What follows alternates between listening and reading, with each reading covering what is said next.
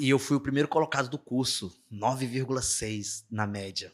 E chamou a atenção, porque saiu uma mensagem com meu nome, primeiro colocado, distinção no curso do Radar 20. E aí eu fiz um do Radar Scanter, primeiro colocado também, aí saiu lá, primeiro colocado, Cabo, ET, José Flávio Gomes da Cruz. Aí fui fazendo os cursos da Modfrag e fui saindo em primeiro colocado nesses cursos, que foi chamar a atenção da Marinha. E aí eu fui chamado para dar aula em algumas fragatas. E eu, boizinho, um cabinho de mescla, Aí abria lá o sistema, mostrava, assim, assim, assim. O pessoal mais fazia pergunta e eu respondia, perguntas técnicas aprofundadas e eu respondia. E aí, depois disso, a Marinha criou, um, como lá em Manaus existiu o CNAO, o CNAO, Comando Naval da Amazônia Ocidental.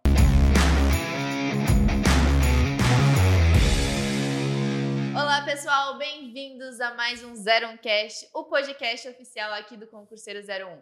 Eu sou a primeira tenente Maria Luísa e aqui do meu lado, Guilherme Lima. E aí, galerinha? Hoje a gente tem um convidado super especial, que é o suboficial Flávio. Bem-vindo, Flávio. Muito obrigado, Maria. e eu queria que você começasse um pouquinho falando a sua história pra gente. Claro. Para mim, primeiramente, é um prazer estar aqui né? Recebi esse convite com bastante alegria, embora a gente precisou adiar por alguns motivos de ausência, né, por conta das minhas missões. Mas é um prazer muito grande estar aqui compartilhar da minha história com vocês e para os demais que pretendem um dia ingressar nas Forças Armadas. É, pode. Eu, eu sei que essa história começa lá atrás. Claro. É. Então, é. gente, vou pedir aí pro, pro Flávio voltar ali onde começou essa história com a Marinha? Claro. Então, é, eu sou filho de pais bastante pobres, sou natural de Juazeiro do Norte, é, interior do Ceará. É, os meus pais tiveram 13 filhos, é, só que cinco faleceram ainda na infância. Naquela época era muito difícil, a mortalidade infantil era muito alta. E eu nasci, no caso dos oito que sobreviveram, né? Eu fui um deles. Não sou um dos mais novos, mas estou ali no meio. São quatro irmãos e quatro irmãs, né? Então eu estou ali, eu sou o segundo irmão mais velho ali, mas tem duas irmãs, mais um irmão mais velho. Eu sou o quarto, sou do meio ali. E meu pai, bastante pobre, trabalhava como autônomo, descarregando caminhão. E eu nasci em 1980. E devido à morte dos meus irmãos mais jovens, meu pai migrou do, do, do do campo, né, que ele trabalhava na roça, para a cidade de Juazeiro do Norte, que estava ainda é, em desenvolvimento. E aí foi quando eu nasci cinco anos depois, ele se mudou em 75 e eu nasci em 80. Com três anos de idade, é, eu lembro que eu estava, meus irmãos mais velhos estudavam numa, numa, tinha uma professora que dava aula de frente, a tia Paula, e eu chorava para ir para a escola. Eu tinha três anos. Só que é, era impossível, meus irmãos já eram bem mais velhos e eu era muito pequeno. E aí é, eu queria muito ir para a escola, aprender a ler, a escrever. E um dia essa professora uma, era uma moça, assim, eu tinha uns 15 anos de idade, era uma menina, né? Ela entrou lá em casa e me viu chorando. Aí eu, minha mãe perguntou o que era que eu, ela perguntou para minha mãe, aí minha mãe não, ele, ele queria ir para a escola, mas ele é muito pequeno. Ela não, não tem problema, manda ele vir, compra um lápis, uma, um caderninho, traz ele aí. E aí, só para ele não chorar, porque eu nunca vi uma criança chorar para ir para a escola, eu já vi o contrário. E aí eu, minha mãe fez isso, aí eu fui. E aí eu lembro que ela colocava no quadro as letrinhas, só que no caderno dos meus irmãos já estavam todos ali com pontilhado de caneta, só para cobrir. No meu não tinha, ou seja, eu estava ali meio que de intruso. E eu comecei a vê-la fazendo e fui imitando ela e fui fazendo as primeiras letras sem aquela ajuda de estar tá tracejado ali. Aí ela viu que eu aprendia rápido e ela começou a se dedicar em me ensinar. Eu só sei que com três anos e meio, né, eu já estava sabendo ler e escrever. E ela os, me usava como um exemplo para que outras crianças quisessem estudar com ela. E aí, com quatro anos, foi quando eu li, eu li a Bíblia pela primeira vez, com quatro anos, completa, uma Bíblia grande, católica, que tinha lá em casa. E eu lembro que meu pai me levava para o trabalho, ele tinha um carrinho de mão, onde ele colocava as compras para descarregar, levar as compras das pessoas. E ele dizia: Olha, o meu filho tem quatro anos e sabe ler. E aí o pessoal não acreditava. Aí ficava ali um monte de gente assistindo, me davam pedaços de jornal, e eu ficava lendo ali, e as pessoas admiradas com aquilo. E aí algumas pessoas diziam que eu era a reencarnação do Padre Cícero, porque na cidade, né, era uma cidade muito devota, e eu fui crescendo com aquilo, botei aquilo na cabeça e aí eu queria ser padre. Eu falei, bom, quando eu crescer, eu vou ser padre, porque o que se falava era nisso na minha terra. Eu sei que quando eu tinha seis anos de idade, é, meu pai ele ele me colocou na escola, na escola pública, né? E aí eu fui para a escola. É, quando eu cheguei lá, fui, fui estudar e a professora é, me viu muito pequeno. Meu pai queria me pôr na primeira série para eu passar da alfabetização. Só que a professora, a direção explicou, não tem como, ele tem que ter o currículo na alfabetização, mesmo que ele já saiba ler.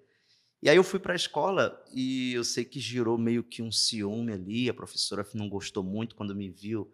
Ah, então você é o menino que que já sabe ler, você é o menino que. Aí eu falei, é, eu aprendi a ler com três anos.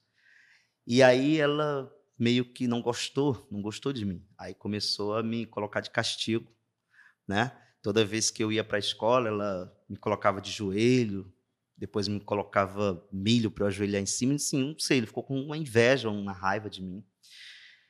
E eu sei que eu fiquei muito triste quando ela me colocava de castigo, palmatória, e simplesmente porque eu já sabia ler. E aí eu, com seis anos, eu parei de ir para a escola. Eu inventava, dizia que estava com dor, com dor de cabeça e tal. Até que eu contei para minha mãe o motivo. Ah, porque a professora fez isso, isso, isso. Aí meu pai, com raiva, foi lá na escola, deu umas brigadas com ela e me tirou da escola. Me tirou da escola e eu fiquei dois anos sem estudar, né? Voltei só com oito anos. Aí eu lembro que com sete anos eu comecei a trabalhar. É, comecei a engraxar sapato, né? Meu pai fazia uma caixinha onde colocava uma caixa de madeira que pendurava no pescoço, onde colocava ali é, umas coisas para vender, de é, linha, agulha, caneta, e eu vendia, eu era pequenininho. E aí, eu lembro que quando eu engraxava sapato, eu passei de frente à biblioteca pública municipal da cidade. E aí, quando eu, eu perguntei o que, que é biblioteca, aí alguém me falou assim: ah, é onde tem um monte de livro. Meu pai me falou: não, é onde tem um monte de livro, assim e tal. Aí eu falei, caramba, eu, precisava, eu preciso entrar ali para ver o que, que, que, tem escrito nos livros, já sabia ler, né? E eu fui, só que o guarda não deixou eu entrar. Falou assim, não, é, pensava que eu era, é, lá chama de trombadinha, aqueles meninos que roubam, né? E eu todo sujo por causa do engraxate, né? Que eu engraxava sapato. Ele não deixou entrar. Eu falei, poxa, mas eu já sei ler.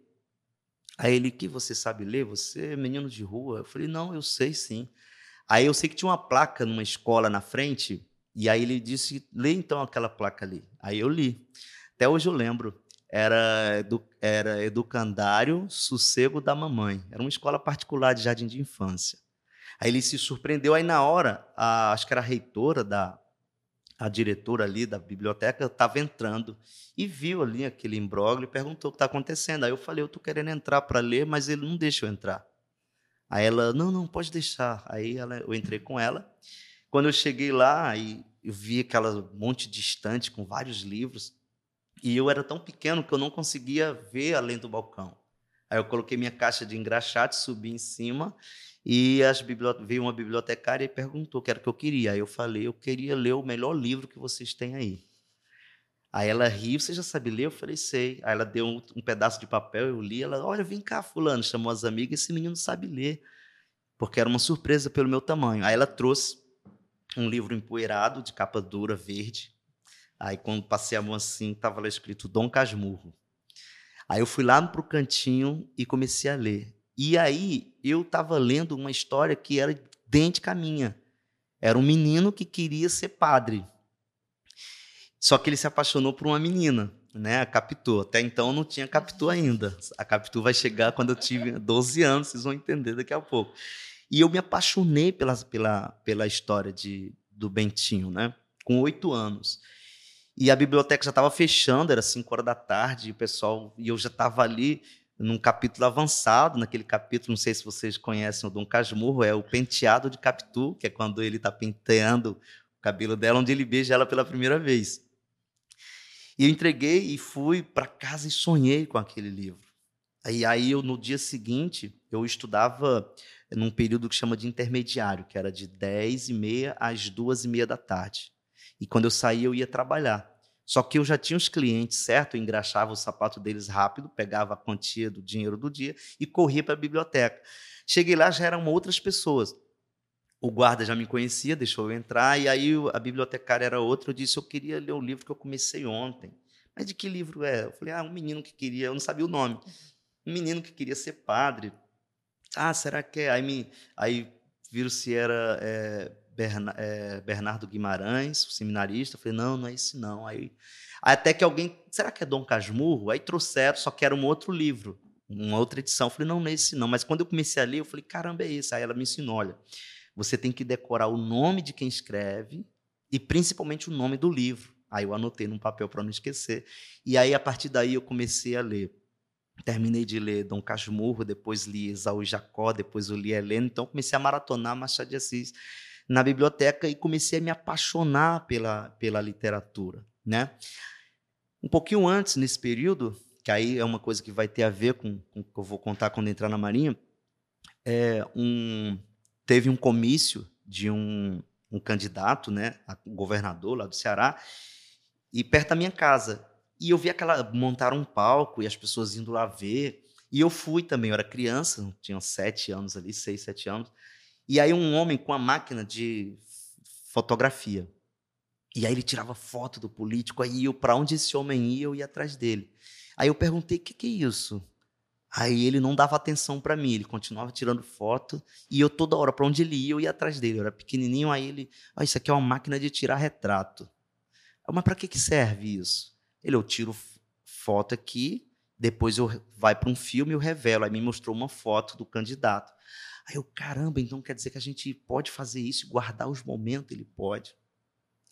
Aí eu falei assim, quando eu crescer, eu vou ser fotógrafo igual a você. Aí ele disse assim, olhou para mim de cima a baixo, eu estava descalço, ele disse assim: "Seu pai trabalha de quê?" Eu falei: "Meu pai trabalha descarregando caminhão aqui no interior do Ceará". Ele veio de Fortaleza esse homem. Ele falou: "Não dá para você não. Isso aqui é, a pessoa tem que ter estudo, tem que ter dinheiro, tem que ter uma máquina dessa é muito cara, você não vai ser fotógrafo, tem como você ser. Você é pobre". Aí eu olhei para ele e falei assim: é, olha só, eu Posso até ser pobre, mas eu vou ser fotógrafo e eu vou ser melhor do que você e vou tirar fotos de lugares que você nunca foi. E aí ele começou a rir de mim, mandou sair de perto dele. Aí depois eu, essa história vai ficar na manga que lá na frente eu vou eu vou falar dela, quando ela vinha à tona depois 20, quase 30 anos depois. Aí é, eu comecei a estudar realmente de volta para a escola. Me aceitaram, eu já estava com oito anos, com maturidade. Aí comecei a me desenvolver nos estudos. E comecei a mergulhar. E eu vi que aonde eu morava, a cidade que eu morava, ela, ela era muito limitada, ela era muito pequena e as pessoas se conformavam com um pouco. Hoje não, já está uma cidade bem desenvolvida por causa da informação que chegou em todos os lugares. Mas naquela época a informação era muito difícil de chegar. E aí eu os livros começaram a me dar asas. Eu pensava, eu preciso sair daqui um dia. Aí eu lembro que eu falava para meus pais, assim, quando a gente ia comer, eu falava assim: é, eu vou. Eu não vou ficar aqui muito tempo, tá? Vocês têm que aproveitar enquanto eu sou criança, que quando eu crescer eu vou trabalhar viajando. Aí meu pai ria de mim e falava assim: é, Poxa, Flávio, você, poxa, meu filho, de onde você tira essas ideias? Aí meu irmão mais velho, Carlinhos, falava assim: é os livros, pai. Esses negócios de ficar lento tá deixando ele maluco. Eu já falei para ele que ele vai ficar doido de tanto ler. Aí meus pais, minha mãe dizia que eu estragava minhas vistas lendo, né? Falava que dava problema de vista. E por isso que eu uso óculos, né? Mas assim, sabe que não tem nada a ver. E aí, é, eu lembro que eu comecei a... Botei isso na cabeça. E aí, uma vez, a gente foi almoçar, né? Era um final de semana. E aí, a comida lá em casa era repartida, né? pegava um ovo, repartia mesmo entre os meus irmãos. E aí tava lá arroz, feijão e um ovo. E aí eu disse assim, eu olhei para a comida e disse assim, eu não vou querer comer não. Aí meu pai, meu irmão, rapaz, come isso aí e tal. Aí eu falei, pai, olha só, eu não vou querer comer por quê? Porque o meu organismo, ele, eu com oito anos, meu organismo ele não, ele precisa de outros nutrientes que não tem nessa comida. Então essa comida é pobre aí fui citando o que, que era pobre aquela comida e eu falei se eu ficar comendo isso todo dia, vai quando eu tiver 30, 40, 50 anos, a falta dos demais nutrientes vai me gerar um câncer, vai me gerar um problema e eu não vou, não posso é, ficar só com isso aqui. Aí meu pai olhou para mim, saiu da mesa, não sei o que ele foi fazer, não sei se ele foi chorar. Depois ele voltou e aí eu descobri uma coisa que os livros ensinam muita coisa, mas a vivência ensina também bastante coisa. Eu não posso desprezar a experiência das pessoas só porque elas não têm não são alfabetizadas, porque a experiência de vida conta muito. E o que meu pai me falou foi de uma sabedoria que me deixou sem chão. Meu pai disse assim: É, Flávio, realmente você tem razão. Se você comer essa comida todo dia, quando você tiver 30, 40, 50 anos, você pode desenvolver um câncer. Só que eu vou te dizer outra coisa. Se você não comer essa comida, dentro de três ou quatro dias, você vai morrer de fome. Ou seja, você escolhe, ou você morre entre três e quatro dias, ou você ganha uma sobrevida até completar 40 anos e trabalhar e comprar o que você precisa comer. Aí eu entendi que meu pai era muito inteligente, então eu, eu não desprezava e comecei a dar atenção mais para o que ele falava. E quando eu completei 12 anos de idade, é, veio morar do lado da minha casa uma família e trouxe uma menina, uma moreninha de Maria Chiquinha, chamada Fátima. Morava vizinha à minha casa. E quando eu olhei para aquela menina, ela sentada no colo do pai dela na calçada, eu sentado no colo do meu pai na calçada, assim, foi um amor à primeira vista. E a gente foi crescendo, ela também. E quando ela completou 15 e eu 15, eu estava fascinado por ela. E aí eu comecei a, e eu já estava pensando que eu ia ser padre e tal. Aí a história de Dom Casmurro veio aflorar na minha vida, porque aquela menina mudou minha cabeça.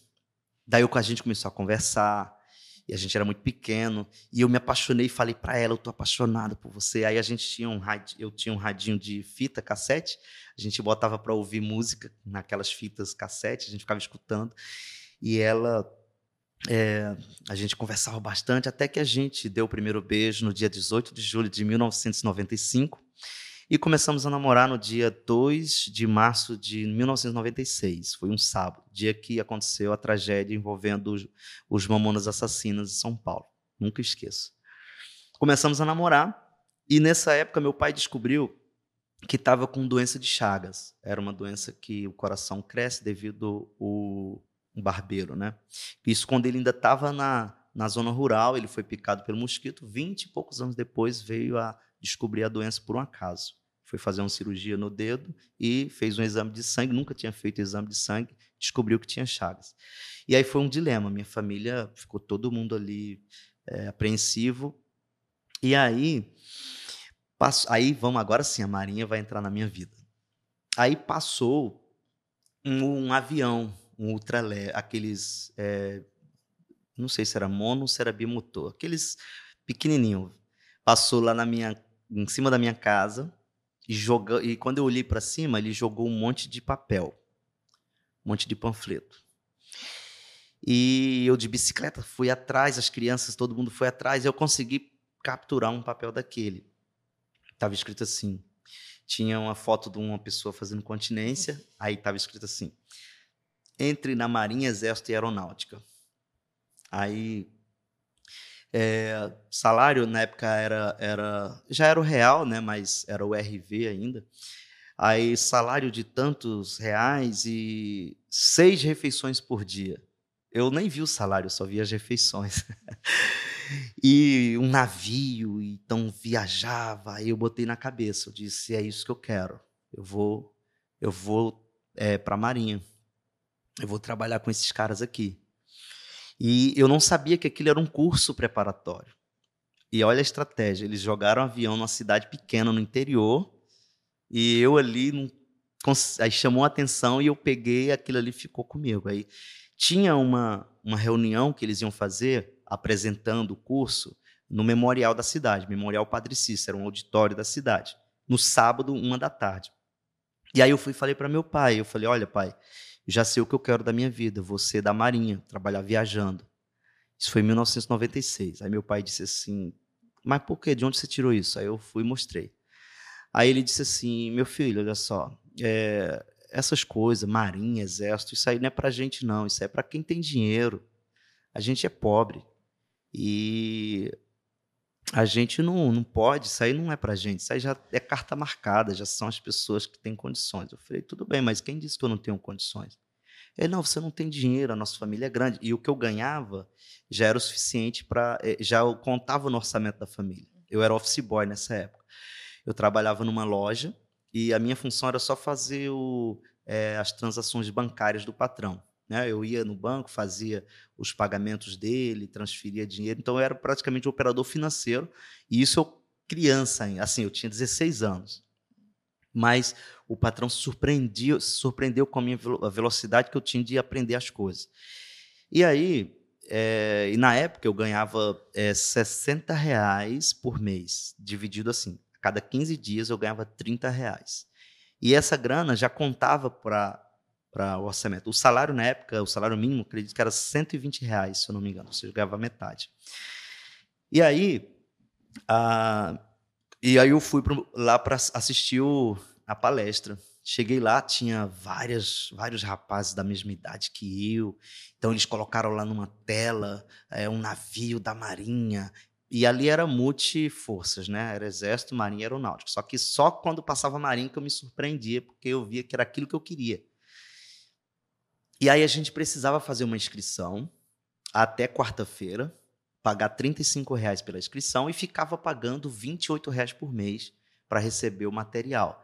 Eu não imaginava que aquilo, eu achava que aquilo tivesse algum vínculo com a Marinha ou com o Exército ou com a Aeronáutica. Eu não sabia que aquilo era uma empresa privada prestando um concurso. Um curso para você se preparar para o concurso. E aí eu pensei, eu preciso pagar esses 35 até quarta-feira e eu preciso ter uma grana para continuar pagando. E isso no sábado eu soube dessa notícia para pagar até quarta-feira. Só que meu, eu só ia receber o dinheiro, meu salário, que era 30 reais, no outro sábado. E aí eu voltei para casa e contei para meu pai, pai, eu estou precisando de um dinheiro, se eu pudesse conseguir para mim 35 reais para pagar essa inscrição. E depois eu daria um jeito para pagar as mensalidades. Aí meu pai, ele falou, não te falei, meu filho, esqueça isso, isso não dá para gente, a gente não tem esse dinheiro. Aí eu falei, poxa, mas eu não posso esquecer isso. Isso aí para mim é o, é o que eu preciso. E aí meu pai pôs, olha, eu não tenho esse dinheiro, você também não tem de onde arranjar, então por mim eu me dou por, e se fosse você eu esqueceria. Só que eu não esqueci. Aí falei com a, com a Fátima e ela, pô, se eu tivesse eu conseguia para você. Aí na segunda-feira eu fui trabalhar, depois nessa época eu trabalhava só no segundo tempo, ou seja, só à tarde porque é o horário bancário, e aí eu estudava à noite, escola à noite. De manhã eu estava livre.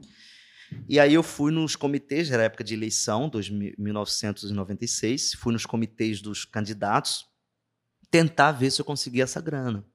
E fiquei o dia inteiro de porta em porta, mas só recebia promessas e não recebia nada efetivo. E isso foi na segunda, e meu cronômetro se encerrava na quarta-feira. E na terça foi a mesma coisa, e eu não consegui. E aí meu pai viu o meu desespero. E aí na terça-feira à noite, cheguei da escola. Aliás, eu nem fui para a escola nesse dia, porque eu fui atendido no comitê, já era 8 horas da noite, então perdi aula. Aí eu fiquei assim na mesa de jantar, sentado assim. E meu pai olhou, Flávio, eu já te disse, esquece isso. E nesse dia eu já escrevia diário, que eu escrevo até hoje. Eu comecei a escrever com 15 anos. E aí eu comecei a escrever no diário. Meu pai já tinha sido diagnosticado com é, doença de Chagas. E eu ali fiquei a noite inteira acordado. Eu pensei, poxa, por que, que eu fui nascer numa família pobre? E aí começou a vir aqueles conflitos de adolescente, né?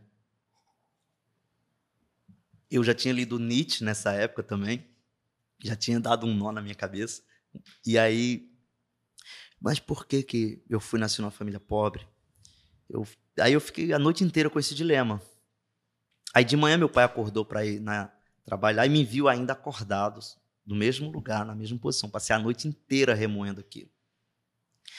E aí ele foi embora trabalhar e eu quando foi meio-dia, apareceu um, um carro lá na minha casa me chamando. E aí era um vereador, um candidato a vereador.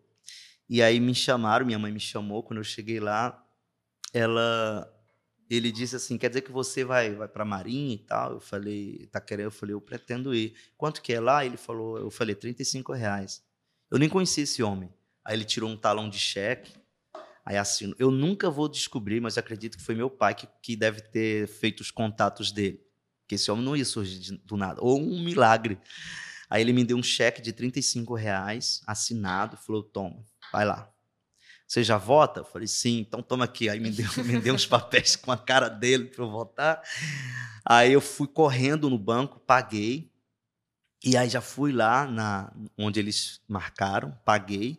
E aí, levei o comprovante de pagamento. E aí eles já me deram, levei uma foto 3x4, colocaram minha foto lá, uma carteirinha com verde e amarelo ali, minha, e o nome do do curso, né? E aí eu vou, e já me deram as apostilas, eu voltei para casa super feliz. E aí comecei a estudar. E aí minha mãe, aí quando foi, é, isso foi no final do ano de 96, quando foi no dia 1 de janeiro de 97, meu pai faleceu. Da, da Chagas, né?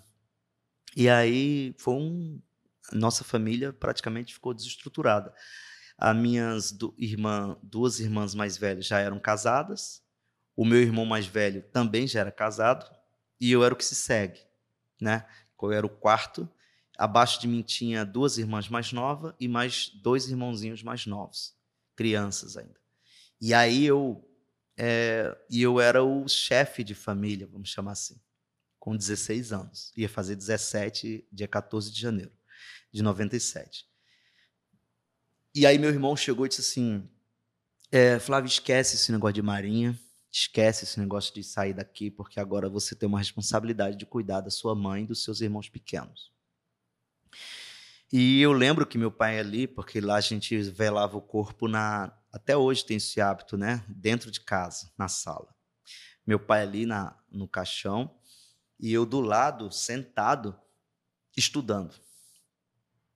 Estudando para o preparatório.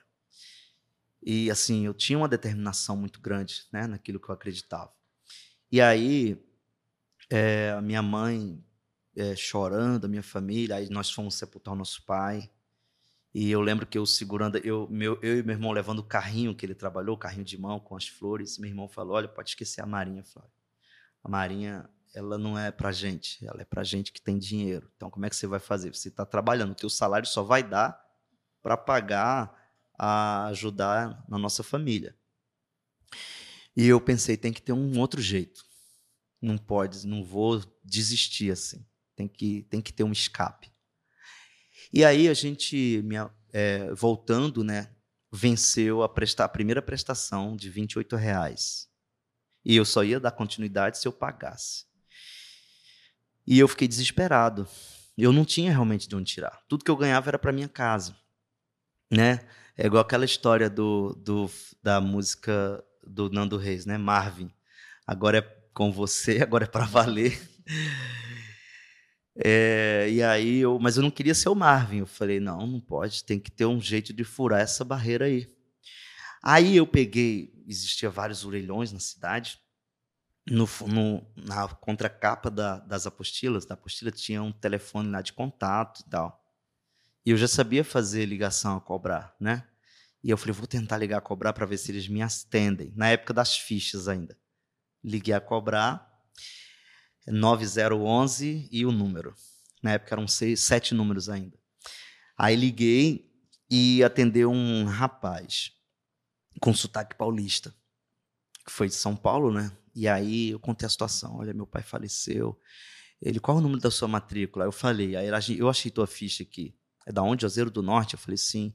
E eu liguei chorando. Meu pai faleceu e eu, poxa, eu sou o irmão mais velho que cuida da minha família, mas se eu continuar aqui, do o que eu ganho, eu vou continuar pobre e eu quero dar um jeito de sair daqui. E a luz no fim do túnel foi vocês. Aí eu contei do ultraleve que passou. Aí ele ficou em silêncio um tempo, aí daqui a pouco atende uma mulher. É, e aí a mulher atendeu. É, se emocionou com o meu caso e falou assim: Flávio, olha só, você emocionou todo mundo aqui na equipe e a gente vai te ajudar. Eu estou quitando agora e você vai receber todas as apostilas em casa, sem pagar, não precisa pagar. E me dá um número de uma conta aí que eu vou te vou transferir 200 reais para ajudar aí na despesa da família. E transferiu 200 reais. Eu nunca tinha pego em tanto dinheiro. Aí eu. E demorou menos de um mês, chegou uma caixa com todas as apostilas. E a minha mãe, ela dizia assim: ela não queria que eu fosse, porque minha mãe tinha perdido cinco filhos. O, o mais recente eu presenciei, que foi o, o João Paulo, faleceu é, em 85, eu já tinha cinco anos. E meu pai faleceu menos de seis meses. E, de repente, um filho querendo sair dali para ir para uma cidade grande, para ela aquilo era mal. Eu entendo o que ela quis. Não era uma coisa que ela, ela não tinha noção de que aquilo iria mudar a minha vida. O sentimento de mãe é muito mais é, difícil dela lidar com aquilo. E aí eu falei, olha, eu vou mãe, eu não tenho jeito, eu vou embora. Eu já disse a vocês desde oito anos que eu falo que eu não vou ficar aqui e eu não vou ficar. E eu vou embora. Aí a Fátima, que a gente já namorava há alguns meses, ela falou assim: Flávio, estuda, vai para a Marinha, depois volta, a gente casa e aí eu vou com você para onde você for. E ela que me dava ajuda, né? Não vou dar spoiler não, mas daqui a pouco vocês vão saber a história é, o que, que aconteceu entre eu e a Fátima. Aí é, eu fui embora, assim, eu comecei a estudar. E aí eu pedia para minha mãe me acordar às três da manhã para eu estudar até de manhã cedo. Eu só trabalharia meio dia. Só que a minha mãe não me acordava porque ela pensou: se eu acordar ele vai estudar, se ele estudar ele vai aumentar a chance de ir embora. Então percebi, e ela sempre acordava de madrugada, mas eu percebi que ela de propósito me deixava sem, sem me acordar. Aí o que, é que eu fiz? Eu falei, e eu, adolescente, né? Um sono de, de, de, de urso, dormi a noite inteira. E na época não tinha celular para despertar. Aí o que, é que eu pensei? Eu falei, já sei o que eu vou fazer. Eu vou. Eu vou. Tá, tá desligado aqui. Já sei o que eu vou fazer. Eu chegava da escola às 10h30, jantava, e aí eu estudava de 11 da noite até 5 da manhã. Às 5 da manhã, lá atrás, no fundo do quintal, tinha um quartinho que meu pai, ele era muito católico, que ele usava para rezar, fazer as orações dele. E lá a gente dorme de rede, não tinha é, câmera só para os poucos é, afortunados. Eu era o que dormia em rede, né? E aí eu levava a minha rede lá para o quartinho e aí eu estudava 11 horas. Aí quando era 5 da manhã eu armava minha rede e dormia até meio-dia. Aí meio-dia eu levantava, almoçava e ia trabalhar. Aí voltava do trabalho e ia para a escola. Voltava da escola e estudava a madrugada inteira. Então era assim, era essa a minha rotina. E eu comecei a estudar. E nisso que eu fui estudando, eu fui vendo que nas apostilas finais ele dizia ali que e eu achava que era só estudar aquilo, acabou aquilo ali, a Marinha ia lá me buscar. E espalhei para a cidade inteira que eu era que eu ia para a Marinha por onde eu passava, e aí, como é que vai? E a Marinha, você vai quando? Eu falei, ah, só final do ano. E aí foi que eu fui descobrir no lá atrás existia um edital antigo que dizia que eu tinha que ir para Fortaleza fazer uma prova e concorrer com todo o Norte e Nordeste. E aí eu fui ver, comprei um exemplar do Diário do Nordeste, que é um jornal local, e que falava justamente sobre esse concurso. E o último concurso eram 12 mil no caso do ano que eu fiz, eram 12.500 candidatos para 400 vagas. É, ou seja, era muita coisa. E eu pensei, caramba, eu tenho que ir em Fortaleza fazer prova. E pior, eu tinha que aprender a nadar e eu não sabia. Tinha que fazer prova de natação também após a prova escrita, que eram dois dias, prova de natação. E aí eu falei com um amigo do meu pai, que trabalhava junto com ele com de carrinho de mão, um senhor de idade. E eu falei, Antônio, eu preciso aprender a nadar. E eu queria que você me ajudasse. Daí ele falou, tá, eu te ajudo. É quanto tempo você precisa? Eu falei, dois meses. Não, dois meses é quantos metros? Eu falei, 50 metros. Não, com dois meses você vai nadar 100 metros ou mais. O que, que eu preciso? Ele falou, olha, traga duas garrafas PET traga uma corda e um litro de cachaça. O litro de cachaça não tinha nada a ver com o processo de aprendizagem, era para ele. É o pagamento. era o pagamento. Aí eu, tá bom. Aí a gente ia, tinha um açude ali, né? Tinha alguns, alguns açudes. E a gente foi para um dos açudes. E aí ele amarrou. Igual Karate Kid, né? Daniel San e o, e o instrutor dele. Amarrou ali é, as duas garrafas PET, colocou aqui. Agora vai na água. Aí eu fui. Aí ele, não, vai para o fundo, não vai afundar. Quando eu fui, eu não pisava no chão e flutuava. Daí eu senti seguro. Ele falou, então agora vamos. Bate a perna, bate o braço. E aí a gente começava, ficava o dia nesse processo. E aí daqui a pouco, em dois domingos, já estava nadando.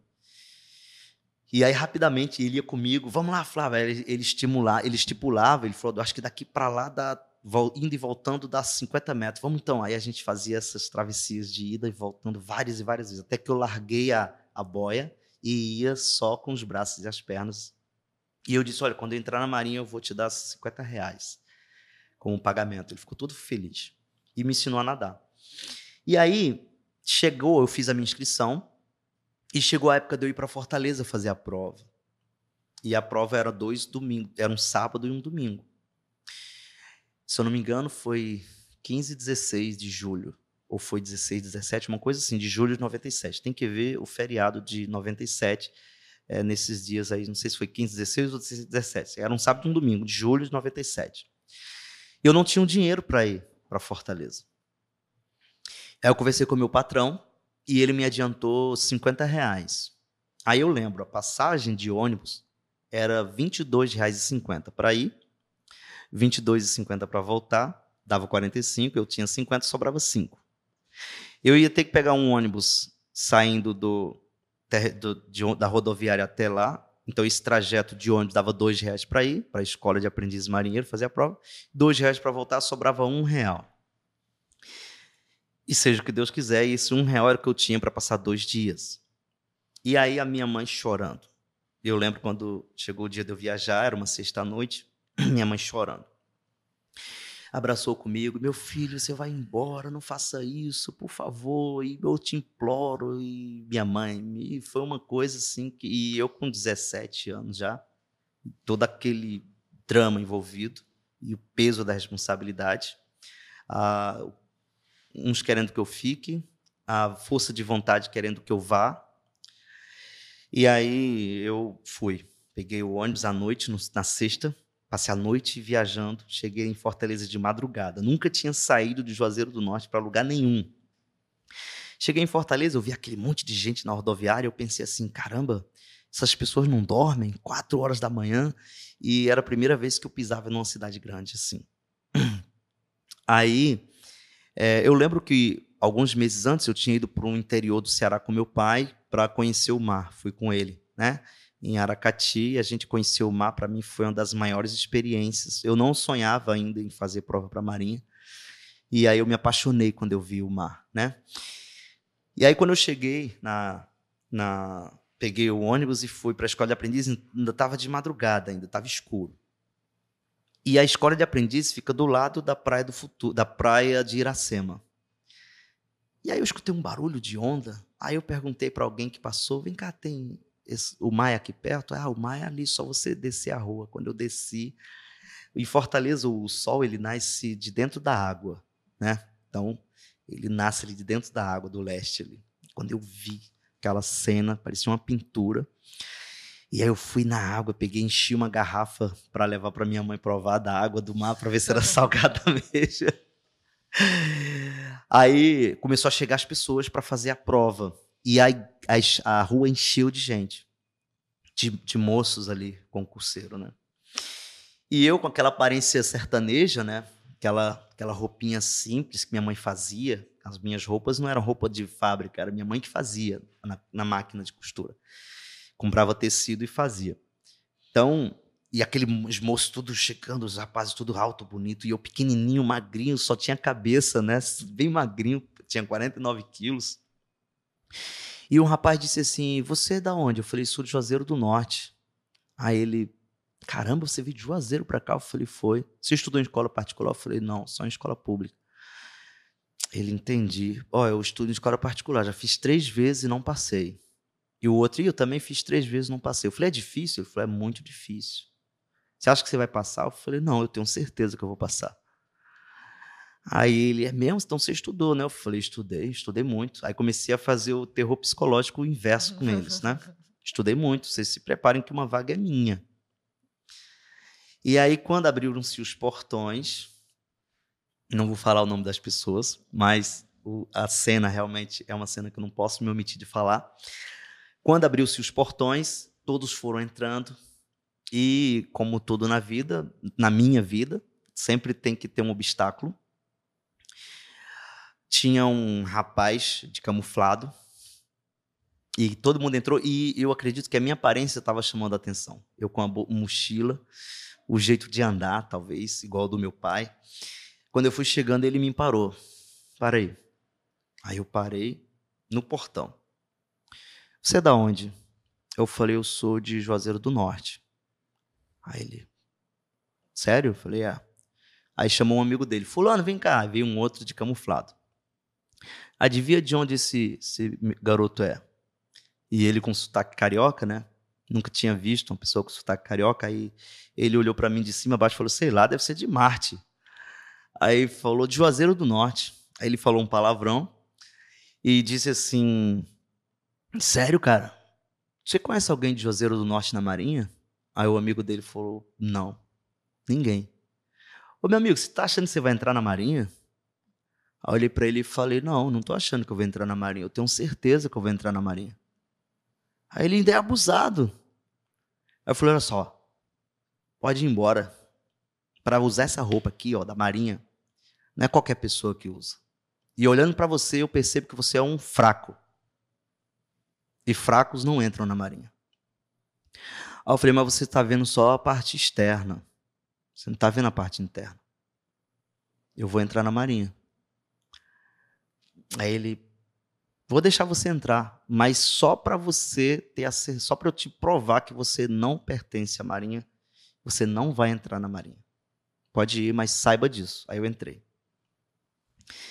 E com a veia da testa latejando, né? de raiva, porque é um, quem é essa pessoa para falar isso comigo? Mas fazia parte do processo da minha história, né? Aí quando eu entrei, sentei para fazer, eram dois dias de prova, comecei a fazer ali uma, a expressão que a gente usa na Marinha, uma goiaba, a prova. goiaba é fácil, gente. É, uma goiaba. Comecei a ver, caramba. E o tema da redação, uma lembrança que mais eu tinha em mente era lembranças. Escolhi só uma, dissertei ali. E aí, o primeiro dia, fiz a prova. Acabei até antes de meio-dia. E no dia seguinte tinha outra prova. Era um domingo. Aí eu saí é, e pensei, para onde eu vou com um real? Aí eu pensei, vou ver se tem um lugar para eu dormir aqui na escola. Aí fui para a sala de estado. Aí tinha um sargento de serviço sentado. Ele era serviço diário, né, de uhum. supervisor, e os pessoal de serviço de quarto ali em pé. E eu perguntei: é, tem algum lugar aqui que eu possa ficar para fazer? Que eu vou fazer a segunda prova amanhã e eu sou do interior. Aí o sargento olhou de lá e disse assim: Olha só, menino, aqui não é casa de mãe Joana, não. Aqui não é casa de mãe Joana, não, rapaz. Tá pensando o quê? Vai dormir lá no meio da rua. Só que era força da expressão, né? E eu pensei, tá bom, aí fui embora. Eu falei, caramba, para onde que eu vou? Não tem para onde ir. Eu falei, como aqui é uma cidade grande, é muito perigosa, então eu vou ter que ficar nas imediações da escola. Aí eu sentei na calçada da escola. Aí tinha um biscoito que eu tinha levado que estava no fim. E acabou. Aí tinha de frente tinha uma pousada, eu ia lá pegar, pedia água, bebia, voltava, ficava ali sentado. E aí já era quase cinco da tarde. E eu ali, eu tinha que segurar até no outro dia, que eu ia fazer a prova no outro dia de manhã, e meu ônibus eu ia pegar de tarde no domingo e ia chegar em casa só na madrugada da segunda. Ou seja, eu tinha que sustentar a fome até segunda. E quando foi no final da tarde, um desses que estava de camuflado, ele estava de serviço e aí ele leva os alunos para fazer ronda em volta da escola no, na parte externa. E nessa ronda ele me encontrou sentado ali na, na calçada. Aí ele disse assim: Ô rapaz, tá fazendo o que aí? Aí eu levantei.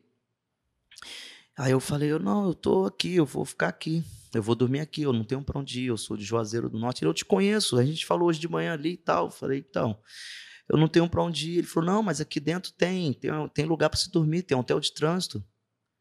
Aí eu falei, eu falei ali, falaram que não tinha, aí eu vou dormir aqui. Ele, não, rapaz, você não tem que dormir aí não, vamos ali. Aí me levou.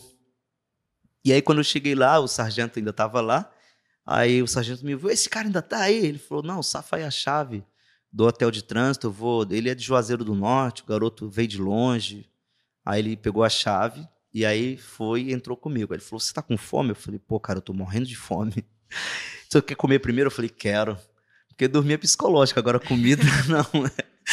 Vamos lá pro rancho. Aí cheguei lá no rancho, aquela bandeja de aço inox, com aquelas divisórias, mas eu não quis nem saber das divisórias. Eu botei ali, eu comi por dois dias. Eu falei, vou comer, garantir logo dois dias, porque eu não sei, vai que ele se arrepende.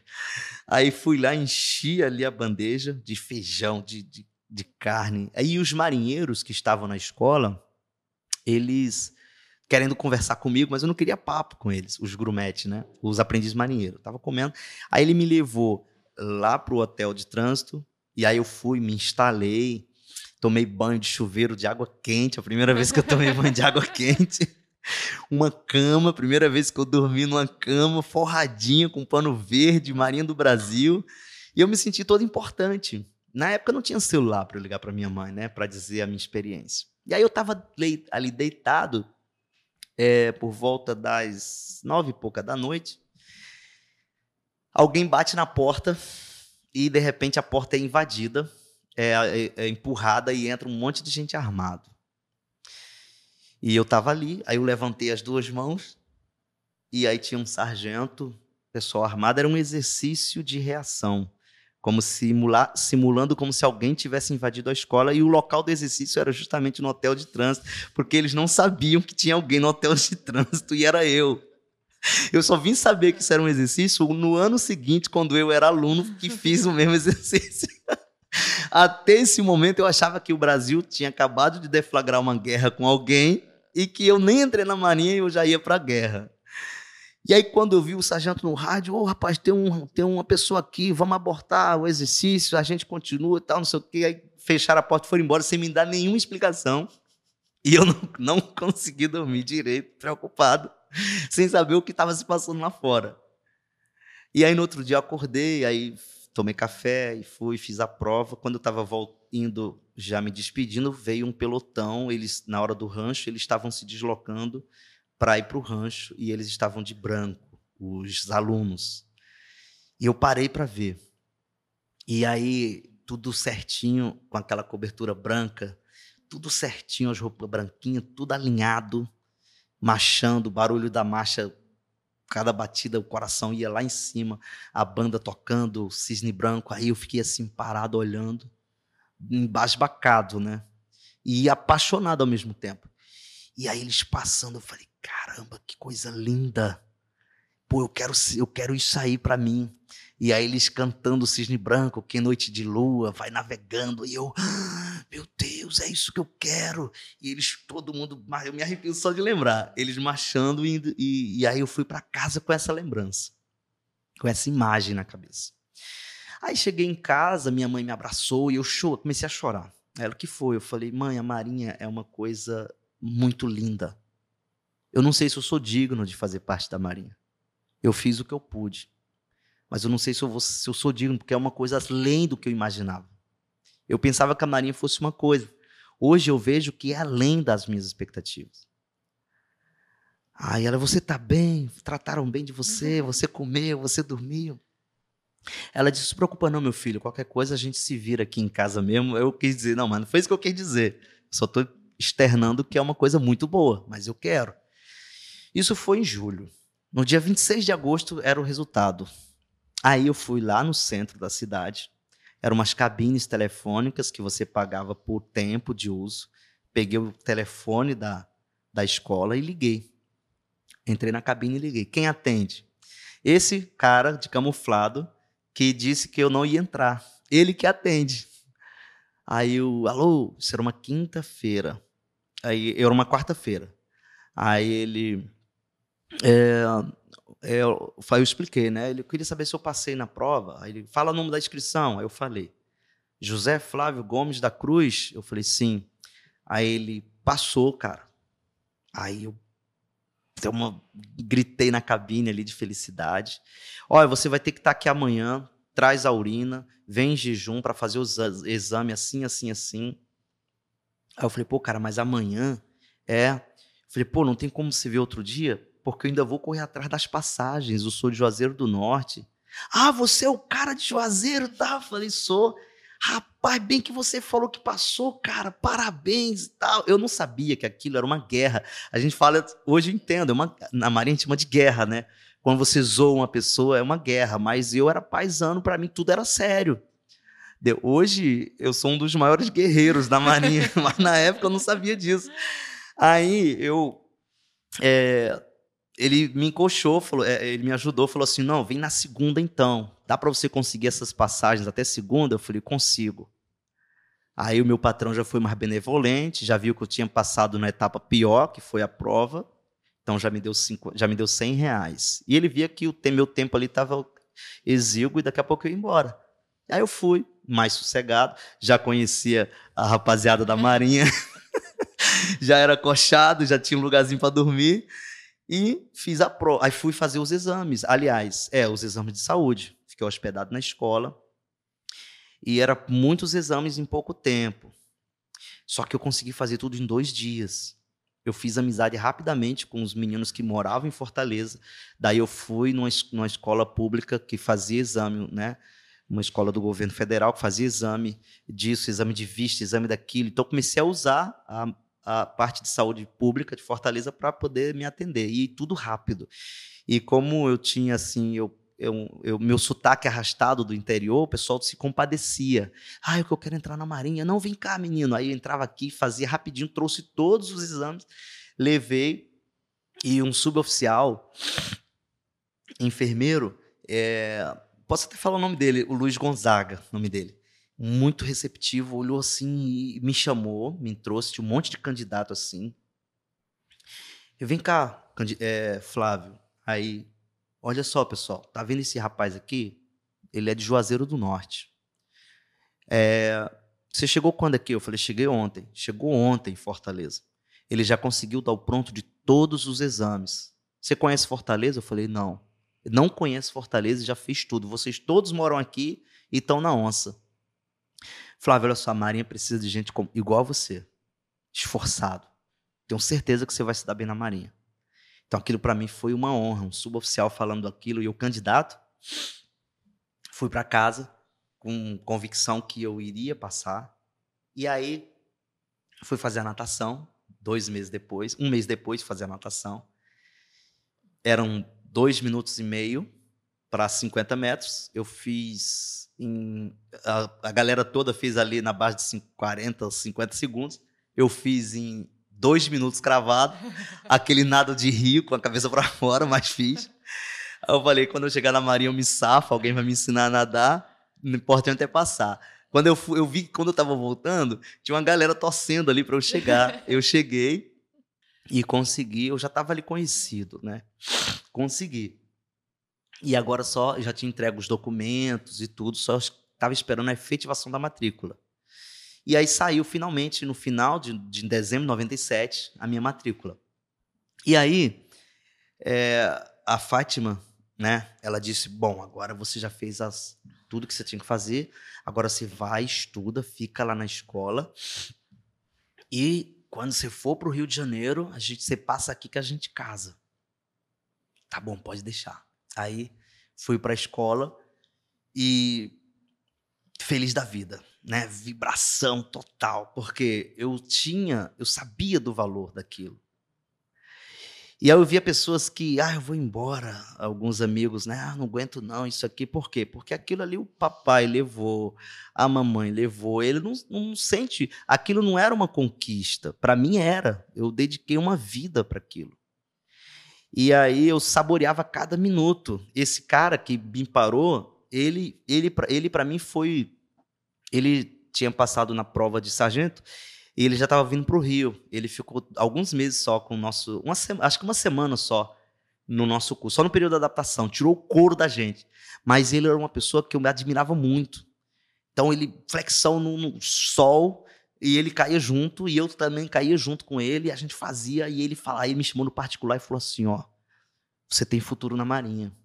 Eu não botei, eu aí pediu desculpa. Eu lembro que eu fiz isso, isso e isso, mas você sabe que isso faz parte do. Eu falei, não, fique tranquilo. Levei nada pro coração. Isso ali para mim foi um combustível. Pô, aí me abraçou, a gente se entendeu. E vou embora pro Rio de Janeiro e eu entrei e todo dia eu vibrava. Era uma vibração na sala de aula. Aí quando eu botei a primeira farda branca, eu que eu limpei a fivela, que eu olhei pro que eu olhei para uh, eu olhei assim para pro espelho, né?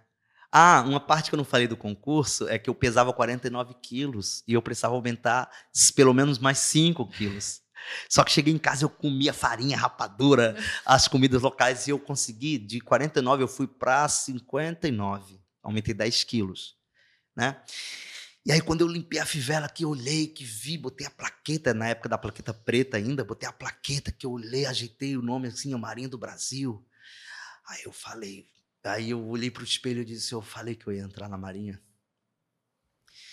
E aí eu fui o 26 colocado do Brasil, eram 400 vagas, eu fui o AM, né, aprendiz marinheiro 8026, que eu era do oitavo pelotão. Fiz excelentes amizades que eu carrego até hoje. E aí, fui para o Rio de Janeiro. Final do ano, me formei e fui para o Rio de Janeiro. Peguei, na época a gente ia de ônibus, a escola levava os alunos para o Rio. E aí eu fui, embarquei na Fragata Defensora, meu primeiro navio, em dezembro de 1998. Eu ingressei na Marinha no dia 26 de janeiro de 1998. E aí, chegando no Rio, embarquei na Fragata Defensora. Cidade maravilhosa, terra linda que eu sonhava desde criança. E aí, embarquei na Defensora, é, aí falaram, ó, nossa primeira, a gente vai fazer uma viagem. E quando eu era criança, eu falava para meu pai assim, pai, quando eu crescer eu vou nos Estados Unidos. E outro dia eu tive um sonho que eu pegava em neve. E aí eu falei para meu pai assim, olha, eu sonhei pegando em neve. Eu apalpava, quando eu parava de apalpar, ficava uma bolinha na minha mão. Era um negócio seco, tipo esse de, de, de, de congelador, só que seco. E aí meu pai falou: Meu filho, isso aí deve ser delírio de fome, você devia estar com fome na hora. Eu falei: Não é, pai, eu sonhei. E eu ainda vou para os Estados Unidos, quando eu era criança. Aí quando eu embarquei na defensora, os marinheiros ali formados, e aí um cabo foi e disse assim: Olha, então é, sejam bem-vindos a Deusa, que é o nome da carinhoso, né, da, da fragata. E disse assim: vocês, nós vamos fazer uma viagem para os Estados Unidos da América com, e vamos passar em Fortaleza. Quem é do Ceará aí? Eu, filho da terra. Então, vamos passar em Fortaleza. E aí eu fiquei muito feliz, né? Estados Unidos, Fortaleza, com escala em Fortaleza. E aí me, nos fizemos ao mar eu marujinho. E aí eu no rancho, lavando panela e pensando comigo, porque eu sempre dei importância às menores coisas. Eu nunca desprezei nada que a gente faça. Eu falava, eu pensava, eu estou servindo aqui o rancho. O navio está navegando, mas sem comida ninguém consegue ficar, ninguém consegue. Então, olha a importância de eu servir. Eu estou servindo as pessoas que estão trabalhando no COC, estão trabalhando no passadiço, estão trabalhando nas máquinas, e eu era da máquina também. Então eu via em tudo, eu via importância. E aí eu via aqueles meninos que se escamava de uma coisa, eu não, eu ficava ali tudo para mim, eu me dedicava. Então eu tinha um corredor. O corredor da máquina era meu. A minha incumbência, né, que chama.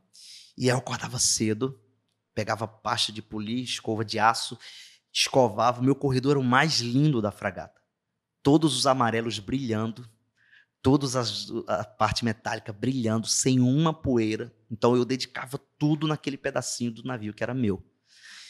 E aí o pessoal, os sargentos, os graduados que me queriam, não, esse rapaz ele tem que estar tá com a gente, esse rapaz ele e aí queria que eu ficasse ali com eles.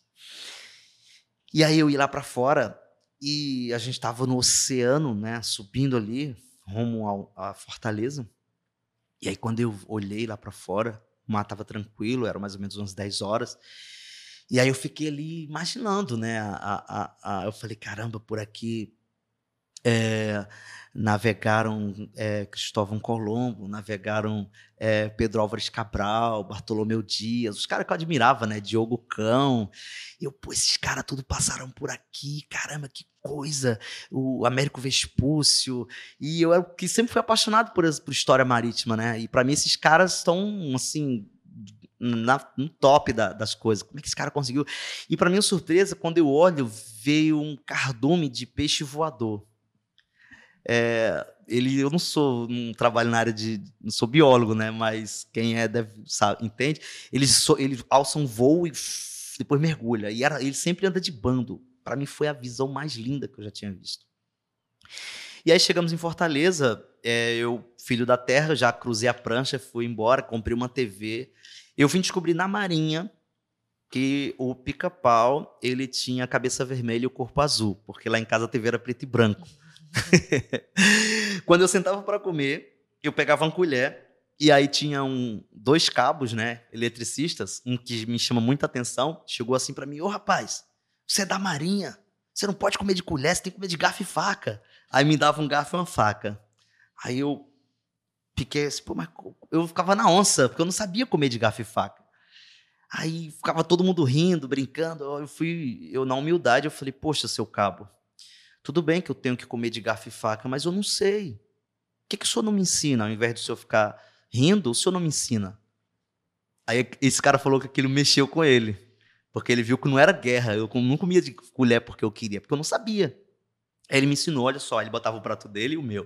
Então ele era meu professor de etiqueta. de etiqueta. Faz assim, ó. Aí pegava, ó, bota o lenço aqui no, no, no embaixo e faz assim. Não, corta com essa. Não, tu é destro, tu é canhoto. Aí eu, assim. Aí até que eu fui aprender. Aí eu comecei, pronto. Eu começava a comer de garfo e faca. Aprendi na marinha.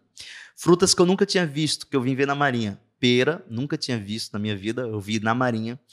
Comidas que eu nunca comi, nunca nem tinha ouvido falar. Estrogonofe, não sabia que era estrogonofe.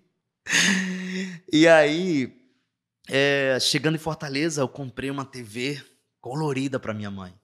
Botei na bagageiro do ônibus e fui. Mas isso já tinha casado com a Fátima ou não? Ainda não. A Fátima tá chegando.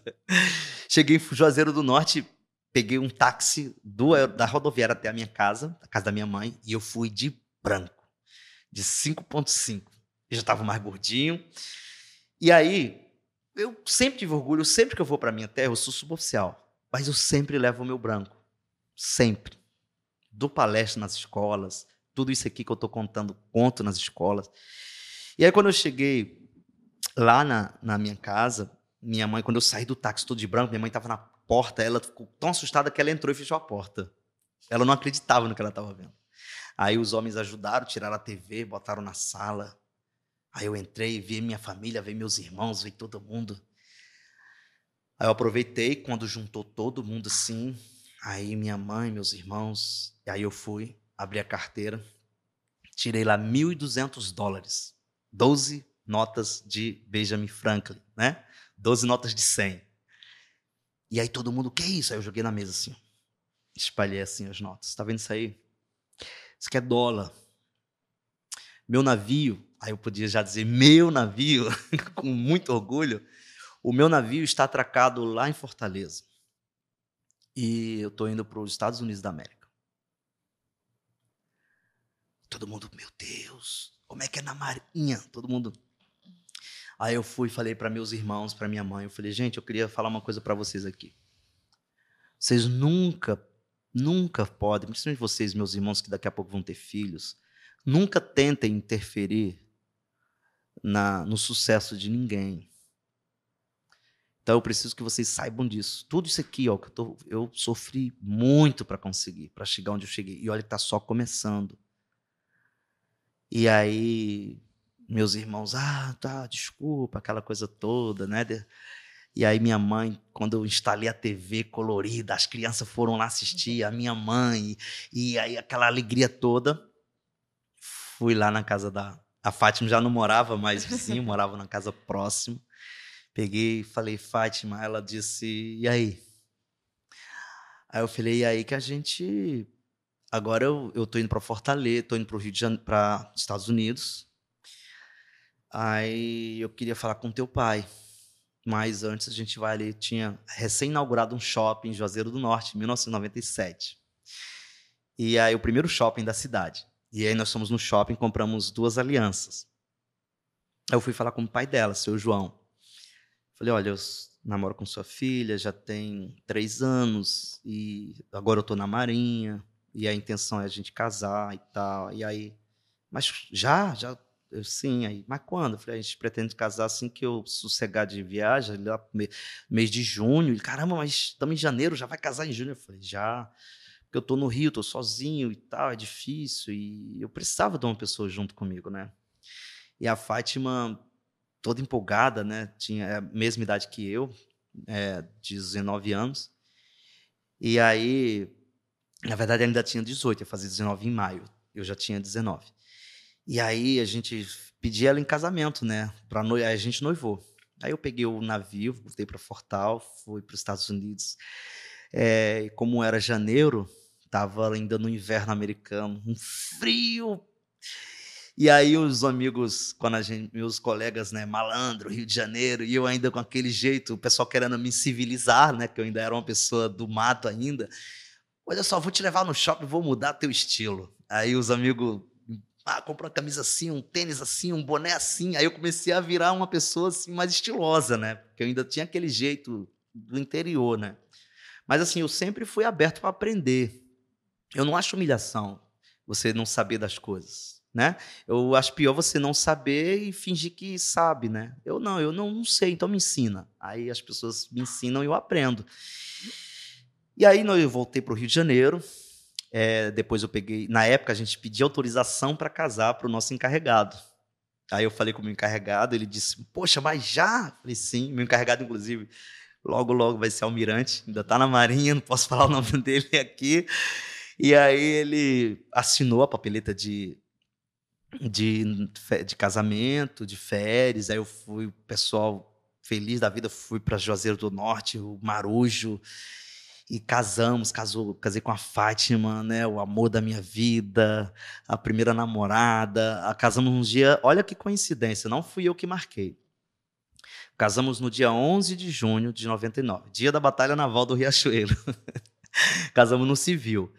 É, como é, eu era menor, né, então, porque não sei se ainda é assim, mas só é, maioridade para casamento era 21 anos, eu tinha 19. Então minha mãe tinha que assinar e minha mãe, eu não vou assinar. Minha, olha, Fátima foi lá, levou o juiz até a minha casa, o juiz de paz, e a minha mãe assinou, porque ela não queria ir lá assinar. Minha mãe não queria que eu casasse, porque eu era novo ainda e tal.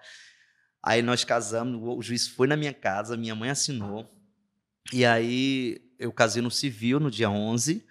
No dia 12, que era um sábado, dia dos namorados, e eu não podia ainda dormir com a Fátima porque meu sogro disse que só, só o casamento só é validado depois de passar pela igreja. E aí a gente casou no dia 12 e nesse dia era um dia que lá no interior, numa cidade chamada Barbalha, que ficava do lado ali, era a época da festa de Santo Antônio. Então teve roupa nova e Guilherme Arantes no mesmo show. Então a gente casou, fomos para Barbalha e aí ficamos ali e voltamos para o Rio de Janeiro em 1999. Casei com 19 anos. E aí viemos para o Rio de Janeiro. Aí começou, no ano de 2000, nasceu o nosso primeiro filho, né? Na época eu gostava do, do Humberto Gessinger, gostava dos Engenheiros do Havaí. Falava gostava porque hoje eu sou uma pessoa mais religiosa, mas na época eu, eu ouvia, né? E aí eu gostava do Humberto Gessinger, minha esposa gostava do Renato Russo. Aí eu queria botar o nome do, do moleque de Humberto Gessinger. Ela falou: não, vamos botar Renato Russo. eu falei: não, é um nome, não é um nome comum. Ela falou: Gessinger também não. Aí eu falei: para não dar briga, então. Vai botar Renato Gessinger. Ela, ah, então tá bom. Então ficou Renato Gessinger, né? Pereira da Cruz, que é Pereira o nome dela, e Cruz eu. E aí nasceu o Renato. E aí, é, eu desembarquei da defensora, fui para a escola naval e depois eu não me adaptei ali no chão, saudade do mar, fui para os avisos de instrução da escola naval e fiquei ali navegando naqueles avisos até o curso de cabo que foi em 2003. em 2002, aí a Fátima engravidou de novo. E aí disse assim: Poxa, agora vai vir a nossa filha, porque veio um menino, agora vai vir uma menina. E aí eu já estava na igreja, eu e ela, aí veio o Davi, né? Nosso segundo filho, nasceu no ano de 2002. Fui para a escola de cabo em 2003, e aí depois, em 2004, embarquei na defensora de novo. Eu cursei eletrônica, e aí eu fui para a escola de cabo, é, saí, voltei para a defensora novamente, 2004, servi na defensora. E aí, é, nesse período que eu já era cabo na defensora, trabalhava com radar e gostava muito, né? Aí eu lembro que quando eu era marinheiro, teve um sargento que me chamou e disse assim: Olha, se você quisesse é, é, ficar na marinha e, e colher bastante fruto na marinha, é bom você ficar embarcado. E aí você faz isso, isso, isso, e, ó, e a Marinha tem uma estação lá na Antártica, Estação Antártica, comandante Ferraz e tal, e que lá tem 10 militares que servem lá. Na época era 10, hoje é 17. É, ele falou, então você tem que ver quais profissões que lota na estação. E aí ele foi me dando as profissões, e dentre elas estava lá eletrônica, né? E eu vi que a eletrônica ela estava ainda em desenvolvimento e a Marinha estava se modernizando. E eu sempre gostei de desafio, de coisas difíceis, então tudo se encaixou para mim. Aí eu botei primeira opção eletrônica. A Fátima queria que eu colocasse enfermagem porque ela gosta de enfermagem. Eu falei, bom, é uma letra, mas que pode mudar a minha vida. É T, que é eletrônica, e F, que é enfermagem. E aí eu fui, cursei eletrônica com primeira opção. Na época ninguém queria eletrônica, porque era uma profissão que cobra muito matemática. E aí eu fui para a escola de, de, de cabo, né? E aí eu comecei a estudar é, muito ali, né? E aí, na parte de eletrônica, eu fiquei em quarto colocado da, da, do curso né, de, de eletrônica. E aí, é, eu, eu lembro que eu era marinheiro, e aí tinha um instrutor que ele era muito engraçado, e aí ele gostava de brincar, e quando no intervalo da aula ele mandava as pessoas ir ali para se viram nos 30. Aí deixava as pessoas. No intervalo de aula, ele gostava de zoar as pessoas ali, fazer brincadeira. E aí ele foi e chegou o meu dia de me virar nos 30. Aí falou: é, hoje é o dia, meu nome de guerra na época era Cruz. Hoje é o dia do Marinheiro Cruz fazer. É, se virar nos 30. Aí eu fui lá na frente. Aí eu falei assim: é, com permissão do senhor, instrutor, eu queria dar uma aula de eletrônica. Isso no, no, no, no primeiro, nos primeiros dias de aula de eletrônica. Só que eu já estudava por fora, né? Tinha feito um curso aí por correspondência. E aí ele me deu o giz, não, pode ir lá. Ele sentava lá como se fosse aluno. Aí eu falei, era cinco minutinhos que ele dava, que era o intervalo. Era cinco minutos e se viram nos cinco que ele falava. E aí, porque tinha um quadro na TV que o nome era Se Viram nos 30, né? Aí ele falava Se Viram nos 5. Era para poder a gente desenvolver a oratória, né? E aí eu peguei o giz e comecei. Isso aqui é um átomo. Primeira aula de eletrônica. Comecei a falar dos elétrons da camada de valência para explicar a corrente elétrica. E aí, quando eu comecei, aí eu olhei, pô, mas acabou meu tempo. Aí o instrutor levantou negativo. Rapaziada, olha só, eu tô na Marinha há mais de 30 anos. Sou eletrônico, mas nunca ninguém conseguiu fazer eu entender isso aí. e esse marinheiro aí conseguiu abrir a cabeça do velho guarda e fazer eu entender eletrônica. Boy, você vai continuar. Eu gostei. Aí eu fiquei lá, comecei a dar aula de eletrônica. Aí ele me levou para a sala dos professores, lá dos instrutores, me levou até a, a, direção da escola. Esse boy tem que dar aula, ele sabe. Eu nem eu sabia que eu sabia ensinar. Eu tenho uma percepção das coisas, mas eu não sabia que eu conseguia enumerar aquilo e fazer daquilo uma aula, né? E aí foi daí que surgiu essa vontade de ensinar, por, porque ele me incentivou. Mas por eu ser marinheiro, eu não podia, eu não tinha, vamos dizer assim, bagagem para dar aula, porque eu não tinha currículo, né?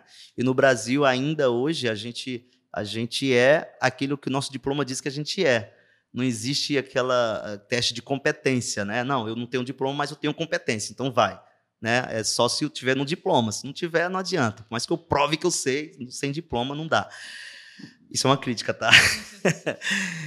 e aí, é, eu fui e me amarrei nessa parte de ensinar. E aí as, terminava o intervalo de aula, as pessoas que a eletrônica realmente é um pouco difícil, eles iam lá para minha casa em São Gonçalo estudar comigo. Então eu virei monitor aluno.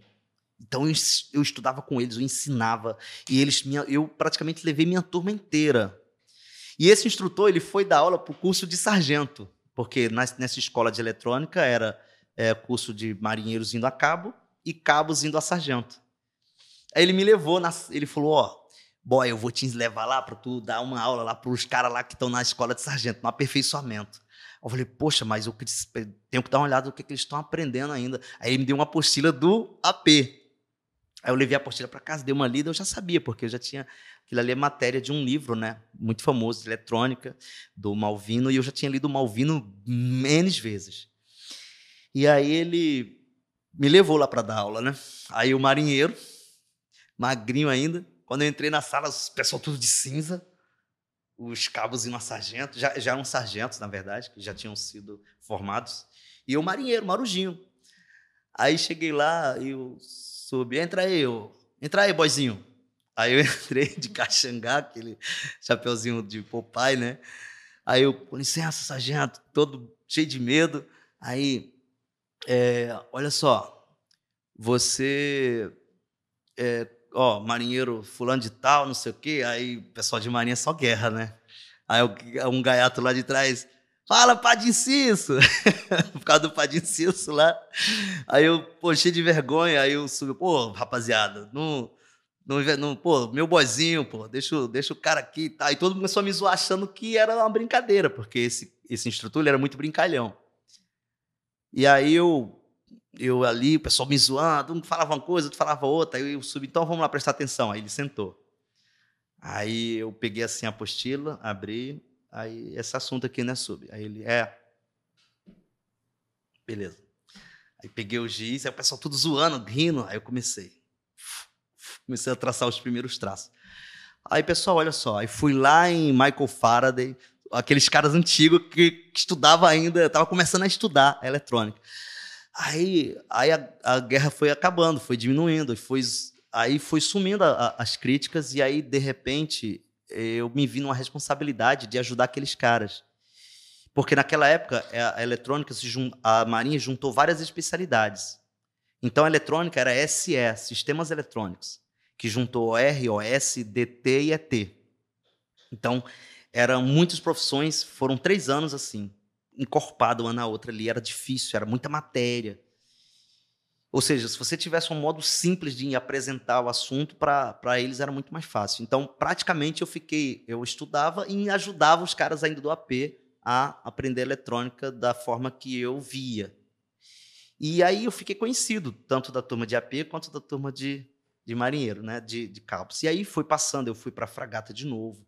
E aí já era um novo sistema de modernização de fragatas. Aí eu fiz um curso do radar RAM 20, né? Como já está recente, eu não vou falar em detalhes aqui, eu só sei que eu era o único, eu de cabo ali e um monte de gente aprendendo e, o, e a aula era em inglês. E eu fui ali porque tinha que ir alguém, e eu era da parte de eletrônica de Oscar 2, eu fui. E eu fui o primeiro colocado do curso, 9,6 na média. E chamou a atenção, porque saiu uma mensagem com meu nome, primeiro colocado, distinção no curso do Radar RAM 20. E aí eu fiz um do Radar Scanner, primeiro colocado também, aí saiu lá, primeiro colocado, Cabo, ET, José Flávio Gomes da Cruz. Aí fui fazendo os cursos da Modfrag e fui saindo em primeiro colocado nesses cursos, que foi chamar a atenção da Marinha. E aí eu fui chamado para dar aula em algumas fragatas. E eu, boizinho, um cabinho de mescla. Aí abria lá o sistema, mostrava, é assim, assim, assim. O pessoal mais fazia pergunta e eu respondia, perguntas técnicas aprofundadas, e eu respondia. E aí, depois disso, a Marinha criou, um, como, o- lá em Manaus existiu o CNAO, o CNAO, Comando Naval da Amazônia Ocidental. E aí estava se transformando no nono Distrito Naval. Só tinha oito e pediu voluntários, os voluntários da minha turma. E aí eu fui voluntário, né, para ir para lá. E nessa época a gente fez uma comissão chamada Unitas em 2004, com vários é, países, né? E aí tinha um tenente que deixou uma câmera comigo, uma JVC. Eu já gostava, comprei minha primeira máquina nos Estados Unidos, uma, Yash- uma Pentax, e eu tirava foto por minha conta. E ele me deu uma JVC com fita e eu comecei a filmar para poder eu filmar a parte de guerra eletrônica, que eu era da guerra eletrônica, trabalhava no MAGE, uma medida de apoio à guerra eletrônica. Então eu era o cara do MAGE, ficava ali escutando os radares, sabia quem era quem, ó, isso aqui é a fragata fulana, isso aqui. Então eu consegui interpretar a biblioteca de uma forma muito rápida. Então eu me amarrava nas guerras eletrônicas. é onde fica o COC todo apagado e todo mundo aí tinha um divide-se em grupos, o figurativo inimigo e as fragatas na Unitas e eu ali eu, toda a atenção voltada para mim. O comandante, você, eu falei, olha, o, o, contato aqui é o fragata tal, tal, tal, tal, tal. Tem certeza absoluta? Aí já mandava para o sistema de armas a informação que já ponterava e simulava disparado, canhão, míssil, tal, tal, tal, tal, tal. E aí eu vibrava para mim que ele era guerra de verdade. Só que não, era, era, era exercício. Pô, mas para mim aquilo ali era o máximo. Eu me sentia um, um operador ali, um cara da guerra. Então eu ficava estudando biblioteca. Aí tinha um livro chamado James, é um livro onde tem todas as características dos navios, frequência de transmissão do radar, do sonar, não sei o quê. E eu estudava aquilo. Hoje o James é todo eletrônico, mas na época era um livrão assim, uma bíblia do, da guerra eletrônica. E eu estudava aquilo e o pessoal se amarrava na, nessa minha forma de interpretar a guerra eletrônica. E aí, porque tinha, tem medida de apoio à guerra eletrônica, tem contra medida eletrônica, depois tem contra, contra, contra medida eletrônica, então era uma coisa assim de louco, era é a guerra moderna, né? E eu me amarrava nisso. Então na fragata para mim eu me divertia, para mim isso ali não era trabalho, isso ali para mim era uma diversão, porque eu gostava daquilo. E aí eu comecei a pegar essa câmera desse tenente para justamente mostrar a silhueta dos navios, para a gente ter o nosso banco de dados. Só que eu comecei a apontar essa câmera para dentro também e fiz um videozinho da Unitas. E esse vídeo, na época, era fita cassete. Eu peguei dois videocassete, fui editando com videocassete. Consegui montar um vídeo, imediato ficou feliz quando viu, todo mundo gostou. E aí eu comecei a virar, é, paralelo da minha especialidade, eu comecei a virar é, videomaker também na Marinha, fazendo essas coisas aqui e ali. Né? E aí eu fui gostando. Aí fui voluntário, fui para Manaus, embarquei num, num patrulha fluvial, que ali era uma outra realidade, é, já é mais assim voltada para patrulha de fronteira, patrulha de rio. Porém, para mim foi uma, um outro horizonte que se abriu, que eu comecei a conhecer os rios do Amazonas, né? Da Amazônia. E aí eu trabalhava na parte de, de, de convoo, equimã e crash, com aeronave, e eu virei supervisor ET, supervisor eletrônico da fraga, do navio, navio Patrulha Fluvial Raposo Tavares. E eu era cabo, mas era supervisor eletrônico. E aí comecei lá, eu fiquei em 2005, 6, 7, 8. Aí em 2007, a minha esposa engravidou de novo e teve um amazonense, o Tiago, que é o nosso filho de 16 anos. Três meninos, né? E depois que eu fiquei lá três, é, quatro anos em Manaus, eu vim para escola de sargento, para a escola de formação de sargento. Me formei em 2009, cursei é, me aperfeiçoei em eletrônica, aí já é mais avançado. E aí fui para a DHN, fiquei, desembarquei para a DHN, né? Embarquei no Antares. E, e aí fiz. Aí, aí conheci a outra marinha. Conheci a marinha da esquadra, depois conheci a marinha fluvial e depois conheci a marinha branca, que é a marinha da DHN. E aí comecei a navegar na DHN. E aí eu saí da, da, da do, fiquei no Antares por um tempo, depois eu fui para a base de hidrografia, apoiar, apoiar os navios ali, fiquei na base um tempo, trabalhando na parte de gestão, de programa Netuno, né? gostei também, ou seja, todos esses desafios novos da Marinha, eu sou apaixonado, né? Tudo que vá contribuir. E aí, depois que eu passei um tempo na base, eu fui de novo para Manaus, só que dessa vez eu fui ticar um outro evento da Marinha que eu ainda não tinha ticado, que era navio hospital. Navio de assistência hospitalar. Aí eu embarquei no glorioso Doutor Montenegro. Só que nisso já estava muito avançado, já trabalhava com Premiere, After Effects. Então já na parte de videomaker eu já tinha, já era bem avançado. Então embarquei, fiquei lá, fiz a operação Acre, que são quatro meses de operação, 2014, 15 e 16. E aí, em 2013, enquanto eu morava na DH, servia na DHN, a Fátima engravidou de novo e nós tivemos nosso quarto filho, o Samuel. então, Renato, Davi, Tiago e Samuel. Quatro filhos. Aí cheguei no navio de, de assistência hospitalar e aí os ribeirinhos sendo atendidos. Eu me apaixonei por aquela vida. E aí eu me sentia assim, eu via aquelas pessoas que não tinham contato com o Estado, tendo contato, e eu era a via deles ali. Então, me apaixonei por aquela vida deles. Depois vocês editam tudo que estou falando muito, tá? Não. E aí, é, fiquei lá um tempo, e aí saiu o meu nome para compor a tripulação do. Porque eu estava muito tempo viajando, muito tempo embarcado.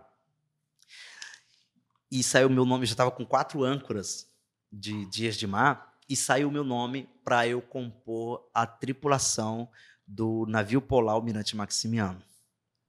Nisso eu já tava, eu já tinha saído da, do navio, eu já estava na comunicação social do distrito, porque o almirante eu fiz um vídeo e esse vídeo impactou, o almirante gostou e falou: se apresenta amanhã na minha comunicação social, que eu estou precisando de um cara para manobrar na máquina de filmar, que só tem fotógrafo, não tem, não tem é, cinegrafista. E aí, num evento que a gente fez de confraternização com a família, o almirante estava, viu o vídeo, chorou, me chamou, você fez o velho guarda chorar. E eu me apresentei no dia seguinte na Consoc. Cheguei lá, a câmera realmente estava na caixa. Eu tirei a câmera e já fui mexendo, já fui aprendendo, botei para carregar. Menos de uma semana, eu já estava num helicóptero filmando os navios em formatura com capacete VIP, mandando os navios se alinharem para filmar e aí produzindo vídeos institucionais para o comando do nono DN, né, pela Consoc. Foi quando veio o meu nome para o Maximiano. A Almirante até falou assim: Poxa, você veio, em menos de seis meses você já vai. Mas que bom que a Marinha está te reconhecendo. E aí eu vim com a minha família, né? E nosso filho mais velho, Renato, sofreu um acidente vindo da escola, fraturou a, fêmur, a tíbia. E na época, quando a gente veio, a gente trouxe ele na cadeira de rodas e fez uma cirurgia, botou ferro na perna. E chegamos aqui no Rio, fui me apresentei no Maximiano navio vermelho, né? E aí a gente estava é, indo para a Antártica pela primeira vez e eu fiz um mega vídeo também para Operantar, né? E Operantar 36, as famílias se despedindo. É... E aí lá em Manaus, nesse período que eu estava lá, minha esposa ficou grávida pela quinta vez. Aliás, antes do Samuel nascer, ela tinha ficado grávida e era uma menina, mas ela perdeu. Teve é, aborto espontâneo e perdeu. E aí veio o Samuel em 2013. Aí lá em Manaus ela engravidou de novo, um segundo amazonense, porque o primeiro foi o Tiago quando eu era cabo e agora eu já era sargento. Quando eu fui ver uma menina, era a Raquel, nossa princesa que está com sete aninhos. E eu fiquei muito feliz porque era o sonho da minha vida ter uma filha. Viemos para o Rio de Janeiro, embarcamos no, eu embarquei no Maximiano. Eu falo embarcamos porque eu e a minha esposa a gente assim, ela vibra junto comigo. Para mim, ela é tudo, tudo de marinha. Ela vibra junto, ela conhece, ela tá sempre ali junto comigo. E a gente foi para eu fui para o Max e viajei, embarquei. E aí eu era fotógrafo profissional, já usava DSLR, câmeras melhoradas com flashes melhorados e enfim, né, câmeras full frames. E já, já, trabalhava na área, parte profissional, e produzia, até hoje eu produzo imagens para o CCSM, por isso que eu conheci, uhum. né, as pessoas, os oficiais do CCSM me conhecem, as praças também, e aí, e tipo um freelancer do CCSM, né, embora eu seja da Marinha, mas aí como eu estou na ponta ali, eu consigo ver melhor e produzo imagens um pouco mais assim, furos de reportagens, né, que eu estou ali do lado. E aí eu embarquei no Max como supervisor eletrônico do, do navio, fomos para descemos, passamos em Rio Grande é, e testamos as roupas antárticas e aí fomos entramos no Estreito de Magalhães. Aí fizemos aquele percurso, paramos em Punta Arenas, abastecemos o navio, depois a gente desceu ali, passamos por Ushuaia e, aliás, volto um pouquinho antes da gente ir para é, entrar no Estreito de Magalhães, teve um, um evento de, de conhecimento internacional, que foi a perda do submarino San Juan, né, da, da Armada Argentina. E por um acaso não, né? A gente estava passando no momento ali na área, o navio do mundo era o navio mais próximo era a gente. Então a gente foi recebeu ali o SAR e a gente foi atuar na área ali. E a, na atuação ali, aí na época uma emissora de TV fez contato juntamente com o CCSM e aí eu, né, produzi as imagens que foi ao ar na, na TV e o Brasil todo assistiu. As imagens que eu fiz foi assim. É, a primeira imagem que eu fiz para que o Brasil todo visse, logicamente, da Marinha, porque eu nunca fiz questão de feito pelo Flávio, não. Para mim, é, tipo assim, eu sou minha função na Marinha não é essa, minha função na Marinha é, é eletrônica e aquelas que eu, que eu recebo ali. Então essa parte aí é mais assim a paixão que eu tenho pelas atividades da Marinha e de mostrar, então não importa se sou eu que estou mostrando. O mérito de mostrar, para mim, não interessa. O interessante é que está sendo mostrado. Entendeu? Então, minha paixão é essa, em mostrar. Se sou eu se é outra pessoa, não interessa. Por isso que eu, quando você me chamou, eu fiquei feliz em saber que a gente pode compartilhar isso com outras pessoas. E aí, eu fui e produzi esse vídeo e a gente ficou nove dias na área até que já tinha outros navios. Aí foi dado ordem da gente de estar ligado, a gente saía ali da missão e voltamos para a missão Antártica. E aí a gente saiu, passou por Ushuaia, o Drake não estava bem, o Drake a passagem de Drake é aquele mar que separa a América do Sul da Antártica, né? Ali tem mais ou menos 400, 400 e poucas milhas ali, em torno de 900 quilômetros, e é onde une ali o Oceano Atlântico e o Oceano Pacífico, né? E aí tem a Península Antártica embaixo e tem a América do Sul, aquela pontinha em cima onde fica o Ushuaia, e ali é um furacão atrás do outro. E a meteorologia a gente tem que prestar bastante atenção, que a gente pega o que a gente chama de janela, é o que vai entre uma, um mau tempo e outro. E geralmente dura ali uma faixa de quatro dias, que é o que dá. Você pega o finalzinho de um mau tempo que está passando e tem que chegar lá antes que o outro mau tempo chegue. Isso a gente chama de janela. E a travessia dura em torno de um, um dia e meio, mais ou menos, né? E aí a gente foi descer ali, é, o Drake, e depois que a gente passa do paralelo 60 graus sul, que já é lá para o Drake sul, já tá tudo frio, a atmosfera já é outra. Aí no Max tem um concurso é, para ver quem acha o primeiro iceberg. É muito legal. A viagem no Max, para mim, foi uma das viagens mais fantásticas que eu já vi na minha vida para ver quem é, e é meu navio do coração, tá? e aí a gente. Inclusive, o Max sai no domingo. Próximo domingo eu vou estar tá lá na saída do Max também. Próximo domingo, agora, dia 9 de. Dia 9, não, dia 8, né? Dia 8 de outubro. Que eu não sei quando que isso aqui vai pro ar, né?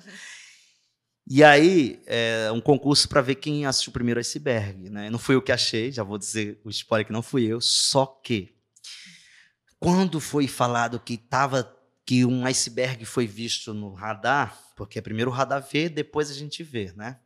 E aí que lá na Antártica geralmente o clima é tipo Silent Hill, um jogo que tem que é só fumaça na cidade, né? Quando surgiu o iceberg, que eu vi aquele monstro, aquele pedrão de gelo alto, que eu tava com a minha, na minha Nikon, aí eu comecei a tirar foto, do iceberg, filmar. Aí volta um filme na minha cabeça. Eu pequenininho, aquele homem, vocês lembram da história? Uhum. Que disse assim, que eu vou sair, agora a imagem em preto e branco, por favor, do homem falando. você não tem condições, você é pobre. E eu disse assim para ele, posso ser pobre, mas condição eu tenho.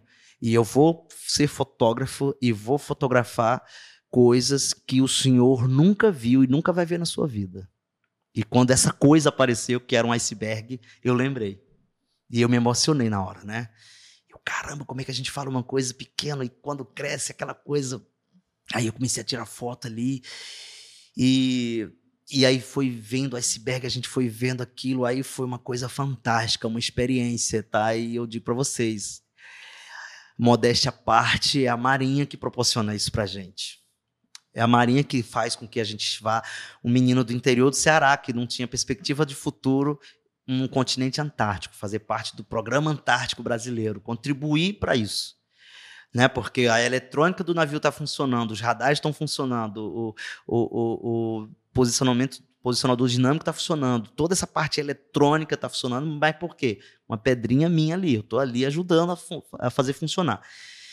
E aí cheguei lá, pisei, a estação nova estava sendo fundada ainda. Estavam ainda colocando os primeiros fundamentos. E eu tenho um vídeo, um selfie ali no primeiro fundamento da Estação Antártica.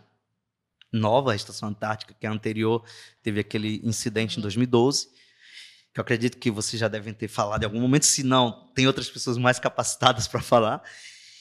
E aí, é, eu pisei em neve, pisei em terra, fiz um vídeo para minha família, aí uma emoção muito grande. Peguei, vi pinguim, entendi os tipos de pinguins. Esse aqui é o Antártico, tá? É o pinguim mais bonito, porque é o nome do meu grupo básico. Eu vou já chegar nessa história aí, que é, tá, já estou no finalzinho da minha história.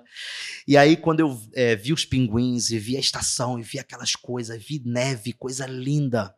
E por eu ser cinegrafista, por eu ser fotógrafo, então eu tinha mais espaço, porque eu fazia cobertura das pesquisas também. Então não tinha. Viu quando eu cheguei perguntando o que era tudo aqui? Eu tenho essa curiosidade muito alta, né? E os pesquisadores eu aprendia tudo, mexia no microscópio, sabia o que era que eles estavam fazendo, sempre gostei de aprender as coisas, né? Então, inclusive, os coordenadores, os professores, são, todos são meus amigos. Eles assistirem, vão saber. Né? Não vou falar o nome, senão posso esquecer algum e vão ficar tristes, mas tem muitos amigos na parte da pesquisa. E aí, é, eu aprendi muita coisa com eles e fiz um vídeo, né? E aí a gente ficava em Ferraz, dava apoio à pesquisa. Depois a gente ia para a Ilha Deception, que é uma ilha vulcânica, né? Entrava, entrei num vulcão de navio, no Deception. Depois a gente ia para a Ilha Snow, ali na, na, na, nas Shetland do Sul, que são aquelas várias ilhas onde tem a estação, né? A, o Brasil, a estação é na Ilha Rei Jorge, Península Keller, na Enseada Martel, é onde fica a estação antártica. É, mas o navio, a gente tem essa possibilidade de não só ficar ali nas Ilhas Shetland, a gente desce, a gente vai até a península, a gente vai Gerlach, né, que é para quem está o Polo Sul está para baixo, o Norte está para cima, é na parte ocidental da península, né, Gerlach. Aí ele tem Anvers, que é um lugar muito lindo. Depois a gente vai para o outro lado oriental, que é onde fica o Mar de Weddell, onde o navio do Shackleton afundou. Tive o prazer de navegar no Mar de Weddell também conhecer todas aquelas ilhas, campos de gelo imenso. Vi Banquisa, vi, vi é, Berg Beach, vi Growler, vi todas as espécies de gelo. Depois o pessoal dá uma gugada que você vai saber o que é cada um. E aí, primeira viagem, empolgação total. Tudo que eu faço é empolgação. Eu consigo ver valores em coisas que as pessoas não conseguem ver, né? E aí voltei à primeira missão, muito contente, muito feliz, e teve uma segunda missão, porque foram duas no Max. Na segunda missão, a estação já estava pronta, só que ainda não estava habitada pela tripulação. Né? A tripulação ainda ficava no, no, módulo Antártico Emergencial, que é o que se chamava de MAI. Eram uns containers de emergência, que a tripulação da Estação Antártica estava ali. A estação estava no finalzinho, mas ainda não estava completamente habitada, porque primeiro o grupo base que foi ali habitar mesmo na estação, morar na estação, foi o, o grupo base 2020, que foi o grupo base Ferraz. Muitos amigos, inclusive, no, no grupo Ferraz, né? No grupo Porque o grupo base ele sempre tem um nome, né? Então o meu é o Antárticos, né? O anterior ao meu era o grupo base Polares, o anterior ao Polares era o grupo base é, Ferraz. E aí, é, mas eu fui visitar a Estação Nova, que já estava pronta, bonitona lá. E eu fui, nessa visita, eu entrei num dos camarotes, deitei no colchão, que já tava, ainda estava no plástico, e disse assim: Poxa, um dia eu ainda vou vir para cá e vou morar aqui. Pensei comigo, né? E falei com os amigos de brincadeira. E aí voltei para o navio, acabou minha missão, aí veio a pandemia. E a minha esposa engravidou mais uma vez. E veio pode ficar tranquilo que a gente acabou de encerrar a fábrica, não vai vir mais filhos, tá? Porém, veio uma bênção dobrada, que foi a Clarice, a nossa segunda filha, porque primeiro veio a Raquel, e aí depois dobrou com a Clarice, que é a nossa última filhinha, que tem três aninhos, que é o nosso xodozinho lá de casa. Porém, ela veio na pandemia. Ela nasceu no dia 18 de março de 2020, a pandemia tinha acabado de estourar. Tudo vazio, você dirigia ali na Presidente Vargas, não via um carro. E foi nesse período que eu me inscrevi. Eu, tava, eu saí do navio, fiquei na DHN, pro, no GNHO, e fiquei servindo no navio do GNHO, só que isso já produzia vídeos para a marinha toda, então a demanda de vídeo aumentou muito. Eu fazia minha função no navio, só que essa demanda de vídeo ela começou a aumentar muito, muito mesmo. E aí eu fiz o processo seletivo em 2020 para o grupo base, para compor, porque o processo seletivo é um ano de processo seletivo.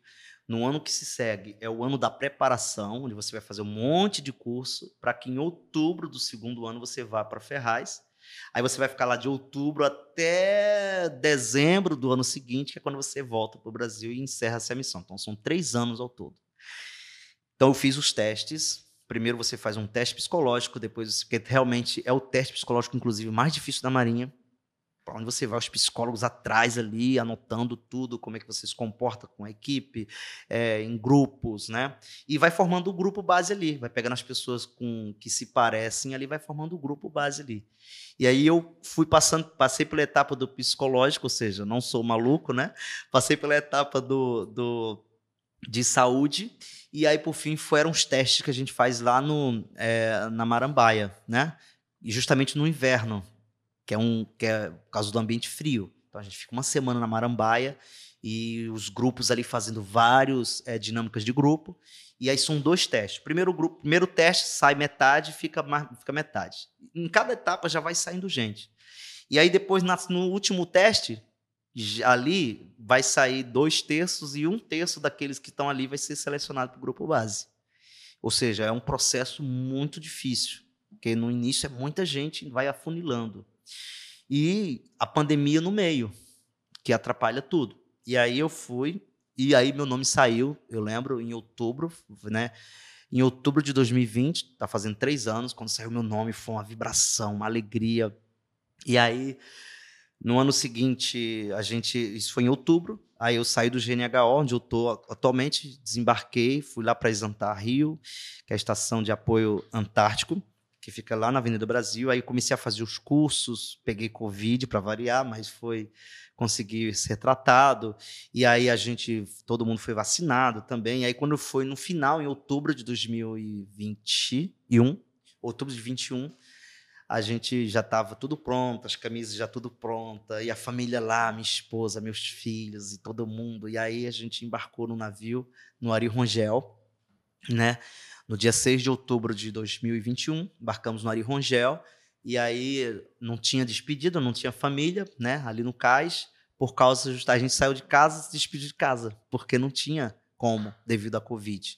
Aí a gente cumpriu as quarentenas ali no navio, Antes do navio sair, teve a quarentena obrigatória e testes de Covid direto, e depois suspende daqui, várias etapas de testes e várias etapas de teste de quarentena, e pega roupa, a gente não parou, mas não desceu em nenhum dos portos, ou seja, Rio de Janeiro, Antártica, direto. E aí chegamos lá, desembarcamos em Ferraz, eu após um tempo, só que do lado de lá, agora eu estava do lado de cá. A gente desembarcou. Aí eu fui lá, deitei naquele colchão que eu disse que ainda ia ser meu. A gente ficou ali, recebemos a função. E lá eu fui o encarregado de eletrônica. Então, toda a parte de automação, toda a parte de informática, também eu era o admin, da, da, que é o TI, né, da estação. Eu era o responsável também pelas pesquisas de inverno. E a minha o meu grupo foi o que primeiro grupo que teve pesquisa a todo vapor, né? Porque tinha pandemia, estou falando da estação nova, né? Primeiro grupo pegou a pandemia, o segundo grupo também, então não teve. Então o meu grupo, que foi o terceiro, foi o primeiro que teve que teve a todo vapor. E aí eu levei a bandeira do Juazeiro do Norte, da minha cidade, né? E aí fiquei, morei na Antártica, né? Cheguei a pegar temperaturas bastante negativas. Uma curiosidade, né? é que uma curiosidade que eu, pela minha curiosidade, eu descobri, porque eu fazia saía da estação e até Ponta Plaza, que é uma, uma estação, um, na verdade é um módulo que fica um pouco distante ali da estação antártica e que, que tem é, é, material ali, né, tem equipamentos de pesquisa. Então eu ficava fazendo esse monitoramento dessas pesquisas externas. E num, um, uma curiosidade, né, que no inverno os pinguins eles vão embora. Eles saem, vão procurar um lugar mais quente. Tão frio que os pinguins eles não ficam ali. E outra curiosidade, o, os pinguins, lógico que isso aí não é uma comprovação científica, é apenas uma observação que eu fiz, tá? Eles não enxergam no escuro. Porque eu percebi, na hora que eu estava voltando, tinha um, inclusive um Antárticos, né? que é o pinguim de barbicha, perdido. E aí quando eu, e era o caminho que eu tinha que passar, eu estava voltando de Ponta Plaza e eu vi que ele estava assustado, né? Aí eu saí de perto dele para não assustar ele, ele percebeu, só que ele não estava me, me enxergando. Ou seja, ele estava assustado, mas ele não estava me vendo, porque era o inverno, então no inverno fica escuro, cedo inclusive. Como lá a estação é na, na latitude 62 graus sul, ainda tem um pouquinho de dia, só que você não vê os raios do sol. Por quê? Porque tem montanha no norte ali, que segura ali, ou seja, só vê o céu claro, mas o raio não penetra ali. Você vê o céu claro. Mais ou menos 10 e pouco da manhã, tá o dia ali. Como se fosse um dia nublado, assim. É. Só que você não vê os raios diretos, você não vê o sol. E aí, quando for, quando dá mais ou menos três e pouca da tarde, aí anoitece de novo. Aí vai, a noite fica ali de três e pouca da tarde até dez e pouca do outro dia. E só que é o dia que eu digo é isso, é um dia sem luz do sol direto. Aí a gente tem que tomar vitamina D. Não recomendo a ninguém que dói pra caramba. Mas é necessário, né? Questão de saúde. Então a gente tomou a todo mundo, né? O grupo base a gente toma a vitamina D. A estação Antártica, ela é uma cidade na Antártica. E a gente ali é como se fosse um secretário de alguma coisa. Entendeu? É uma cidade na Antártica. Ali a gente tem energia solar, energia eólica, tem as turbinas eólicas, tem os quatro geradores que geram energia para a estação. Tudo isso controlado por um computador central que faz todo o monitoramento, né? E a água, a gente toma água do mar, né? Porque tem o desalinizador. Também tem dois lagos, Lago Sul e Lago Norte, que a gente também pega a água de lá, né? E, e, dentro tem tratamento de água, tem estação de tratamento de água. Depois, a água que a gente toma banho, que é tratada e é potável, essa água depois ela passa por outra estação de tratamento para poder ir para a descarga e da descarga passa por um outro tratamento para ficar pura para poder ser descartado. O nosso lixo a gente tem, traz para o Brasil. Os navios servem para isso, para fazer esse apoio, né? Todo o nosso resíduo eles têm prensa, a gente tem prensa lá e manda para o Brasil. Não descarta uhum. nada na Antártica. É muito limpa, é, é um é um brinco. A nossa eu, é, você que vive essa experiência, né? E você começa nesses ambientes assim, porque a Antártica não é, não existe isolamento, existe afastamento. A gente está afastado daqui, mas não está isolado, porque modéstia à parte, a internet que eu cuidava não deixava a gente desconectado, né? Então ali a gente tem comunicação via satélite e funciona normalmente. O celular funciona 4G normalmente, futuramente deve ter o 5G normalmente te liga, fazia chamada de vídeo. Eu mostrei minha mãe Antártica e neve, quando estava nevando, meus toda a minha família via, né? Meus filhos, quando tinha aniversário da minha, da, das, das meninas, eu botava levei. Aí outra coisa curiosa também, muito interessante. A gente, quando dá março, os navios vêm para o Brasil porque ali fica muito frio e o mar congela. Então os navios vêm em março embora. E aí a impressão que dá, porque os navios vêm em março, e aí a gente fica lá março, abril, maio, junho, julho, agosto, setembro, outubro, quando é novembro os navios voltam.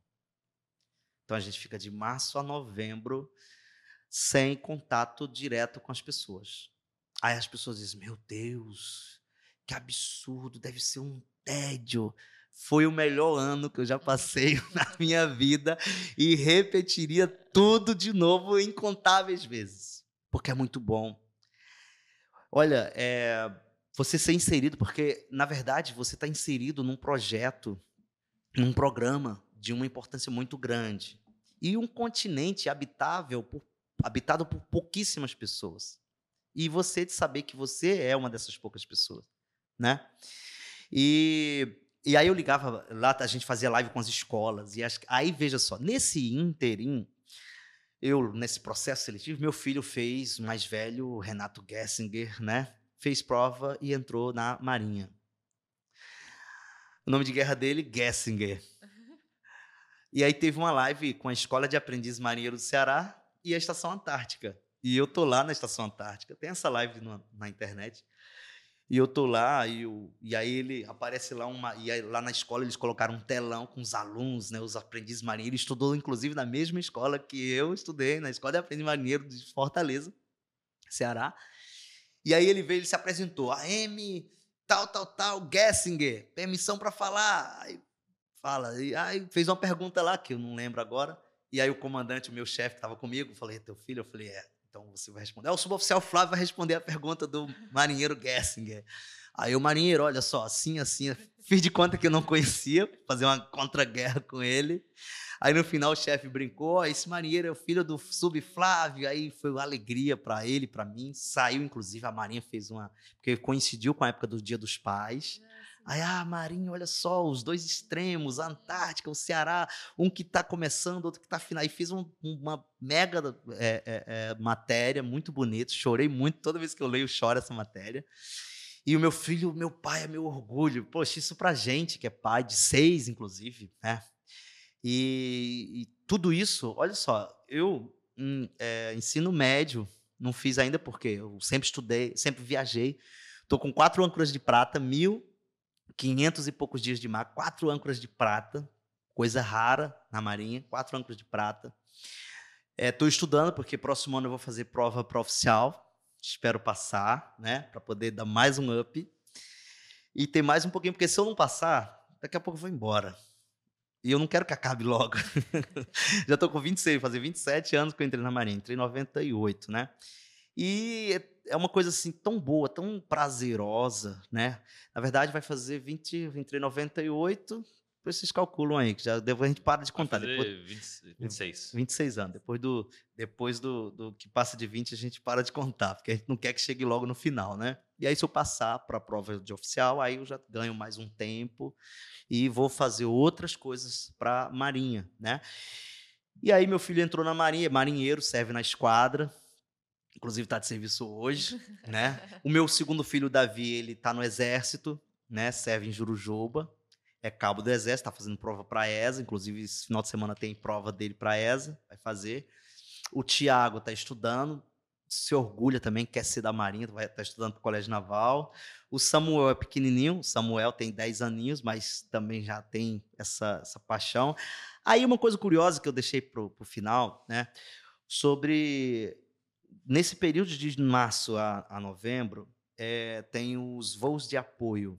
Então, eu falei que marinha, né, porém a aeronáutica também Sim. nos ajuda muito.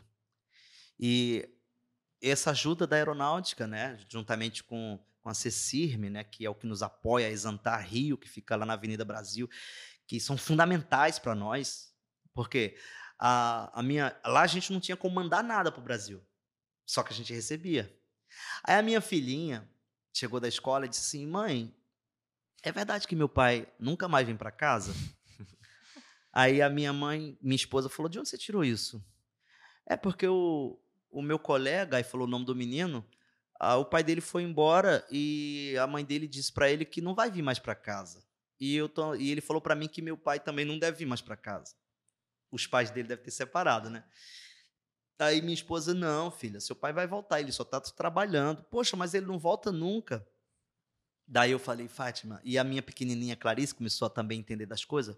Mandei ela fazer uma cartinha para mim, mandei ela fazer, aí pegou uma cartinha, pegou um, um desenho do Samuel, um desenho do Tiago, pegou aí uma, a bonequinha da Clarice, a bonequinha dela botou numa caixinha, foi lá na Exantar Rio, né, na Avenida Brasil, entregou, aí eles com todo carinho, eles pegam aquelas coisas nossa, bota lá no, na Marfinite ali e bota no voo de apoio, eles botam aquilo, vai num caminhão, né?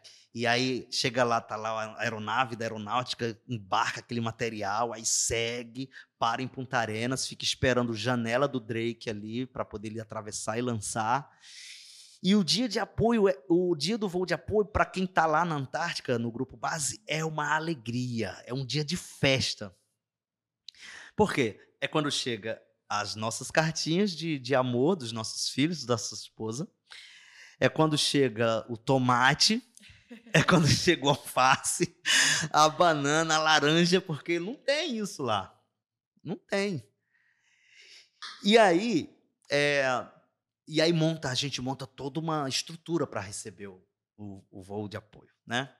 Eu faço parte da equipe de meteorologia, fica eu, comandante, o chefe, num ponto mais elevado, juntamente com o CN, que é o cara das comunicações, com rádio, e aí a gente, ó, a aeronave já saiu e começa tudo cedo. Como é inverno, a gente esquece o sol, né? Nesse momento esquece o sol, porque é tudo no começo. Aí eles, aí nós recebemos, meu grupo base, né, o grupo base Antárticos recebeu pela primeira vez o lançamento do KC 100, do KC 390, que é o mais novo, que antes era o Hércules, né? A gente recebeu do Hércules, mas recebeu também do 390. E aí é toda uma, uma logística muito bonita. A gente fica ali, eu, a gente depois faz contato, aí monta a equipe, aí vai uma galera de, de quadriciclo, aí tem um, é, tem um refúgio que fica ali perto, que é uma estrutura de madeira, de, de, de fibra, né, que fica ali, que é o nosso ponto de apoio ali para o voo. Aí tem uma área onde a gente coloca um X grandão, de uma lona com X encarnado, aí tem um sinalizador, aí tem aquele que lança fumígeno, lançador de fumígeno ali, né, de laranja. Vai uma galera de quadriciclo lá numa montanha, coloca uma seta, de ver encarnado também, e vai numa parte mais atrás e coloca uma, uma um travessão, um ver encarnado também, quer dizer, ó, a partir daqui você vai desce, desce, desce mais e lança, o ponto é no X. Então, no refúgio, fica dois quadriciclos ali à disposição, porque eles se revezam. Uma dupla vai lá, porque quando eles lançam, cai, eles têm oito minutos para fazer, para circular e lançar outro. Esses oito minutos, ele vai uma galera lá de quadriciclo para poder colher o, o, paraquedas, porque o vento pode arrastar. E ainda fica uma dupla num bote na água, no, no mar, no caso do vento arrastar para o mar. E aí, lá na Exanta Rio, eles desenvolveram uma técnica bem simples que vedam com a borracha o, o, o, a marfinite. A gente fez um teste na, numa piscina lá no Cian, eu estava lá no, no, no Cefan, né? eu estava lá no teste, e jogamos dentro da água, não entra água nenhuma. Jogamos na piscina, porque no caso de cair na água, a gente não perde. Né? E aí fica uma equipe no bote ali, e tudo lá é para colocar um bote na água, porque tudo é surpresa. Quando a gente vai lançar, tá cheio de gelo. Aí tem que ver com um trator para poder tirar o gelo da praia, para poder a gente entrar com bote. Então tudo é uma dificuldade. Tudo na Antártica requer tempo, paciência, oportunidade, né? E aí a gente. E aí fica esse grupo. Aí, de repente, é, a gente ali toda hora fazendo teste com rádio, teste com rádio, aí daqui a pouco entra a voz da piloto, a Major Joyce, né? Ferraz aqui, é, aí gordo, né? Porque é o nome do esquadrão, esquadrão gordo, causa da aeronave, né? Por causa do formato dela, chamado de esquadrão gordo é, Ferraz aqui gordo, se aproximando de Ferraz, aí aquilo todo mundo no rádio escuta e dá uma alegria, porque é uma pessoa, embora a gente não vai tocar naquela pessoa, mas é alguém do Brasil que está passando ali cuidando de nós. Aí o comandante, né, o chefe, é, gordo aqui Ferraz, seja muito bem-vindo à Estação Antártica, e, e, aí só aquele contato ali já atiça na gente ali uma, um valor, sabe? Uma coisa que no, aqui no continente, na correria, a gente não percebe a falta que faz uma pessoa de fora. E aí ele faz primeiro o recon, depois a gente fala meteorologia, e fica gente, um, o CN fica ali com o anemômetro portátil, a gente fica toda hora dando a meteorologia, a direção do vento, intensidade. Aí ele vai fazendo ali o delta, daqui a pouco ele já agora, primeiro ele faz uma corrida seca, agora é valendo. E eu, nesse inteirinho, eu tô ali, mas eu tô cobrindo tudo, fazendo filmagem, deixo várias câmeras espalhadas é, no tripé, né? Boto uma no capacete do, do rapaz do quadriciclo que vai embolar, boto uma no alvo, enfim. Ainda tem um cara que tá lá na aeronave que depois vai me, me passa as imagens do lançamento, que aí eu junto com as minhas. Aí fica bacana. Tem um vídeo, depois eu posso até passar para vocês, do lançamento, né? E aí, é, não só esse, quanto outros também, eu posso mandar um, colocar um link aí, vocês podem compartilhar, até cobrir também essas, essas falas, né? E aí, é, cai ali o KC 309, o, o 130, o C130, só lançava, era um lançamento por vez. Então, cada lançamento vinha com quatro marfinites, cada um de 50 quilos. Né? Então eram 200 quilos. Aí ia um grupo lá no, no quadriciclo, embola, é, dobrava ali o, o paraquedas, voltava, que aí era o tempo dos oito minutos para lançar mais outro, outro paraquedas. Aí, dependendo do lançamento, às vezes era é, quatro, cinco, seis lingadas, né? Só que com o KC390 era dois por vez, ou seja, era mais rápido. Porque lá eles tinham, eles têm essa possibilidade de lançar dois paraquedas por vez. Uhum. E incrível que cai certinho no ponto pessoal da aeronáutica é muito fera, cai certinho ali. Aí vai o grupo lá, dobra e volta, e joga mais quatro, joga mais quatro. Aí no final, aí tem aquela despedida, né? Obrigado, gordo e tal. A gente canta ali, fala ali a, a, a, os dizeres, as frases de efeito deles lá, eles vão embora. Aí, aí é só alegria. Aí a gente não vê se está frio, a gente, nada disso a gente percebe.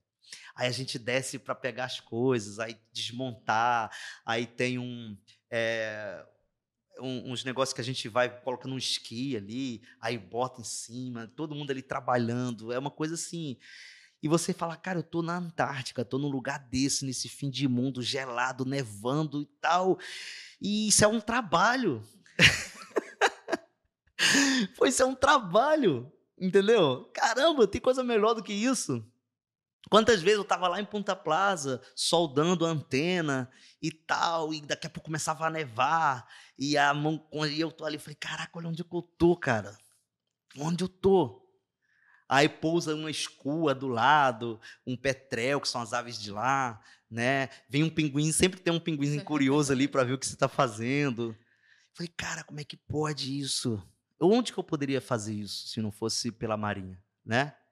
E aí acabou aquilo ali, aí quando chega novembro, aí o pessoal pergunta qual é a pior fase do, desse todo esse tempo que você passa na Antártica. A pior fase é quando chega no final, que você vê aquele monte de gente invadindo a estação, a galera entrando, já tomando conta, ah, meu camarote e tal, e tu vê aqueles corredores que outrora estava vazio, cheio de gente, pesquisador para lá, para cá, a estação cheia, e o prazer que a gente tem de receber é muito grande, os visitantes, né? E a forma que a gente trata as pessoas é uma coisa totalmente diferenciada. Aí na volta a gente veio de navio até Punta Arenas, aí ficamos um tempinho em Punta Arenas, aí pegamos o KC-390 para até é, o Rio de Janeiro, paramos em Pelotas, né, para devolver as roupas antárticas, aí paramos no Rio de Janeiro, no Galeão, aí tava lá a Fátima, tava lá os seis meninos, a família, aí a gente, aí finalmente, depois de três anos de processo, aí chega no final, Aí a gente chega em casa, aí é correria, aí é Rio de Janeiro, aí é engarrafamento. Não tem mais pinguim. Não tem mais pinguim. Só que assim, é, por incrível que pareça, as coisas mais pequenas a gente sente falta. Entendeu? As coisas pequenas a gente sente falta. Outra coisa também, é, a gente começa a ser mais solidário, porque lá na Antártica todo mundo lava seu prato. Todo mundo faz tudo. Não existe esse negócio de, não, deixar aqui que outra pessoa vai fazer para mim. Não, todo mundo faz tudo. E é todo mundo da mesma idade, praticamente. Não tem ninguém, é todo mundo de 40 e poucos anos. Um ou dois só menos de 40, mas a maioria esmagadora é acima de 40, entre 40 e 50, né? E então, e é uma, um espírito de camaradagem. O nome do grupo que a gente tem do WhatsApp é Família Antárticos, né? E praticamente é uma família.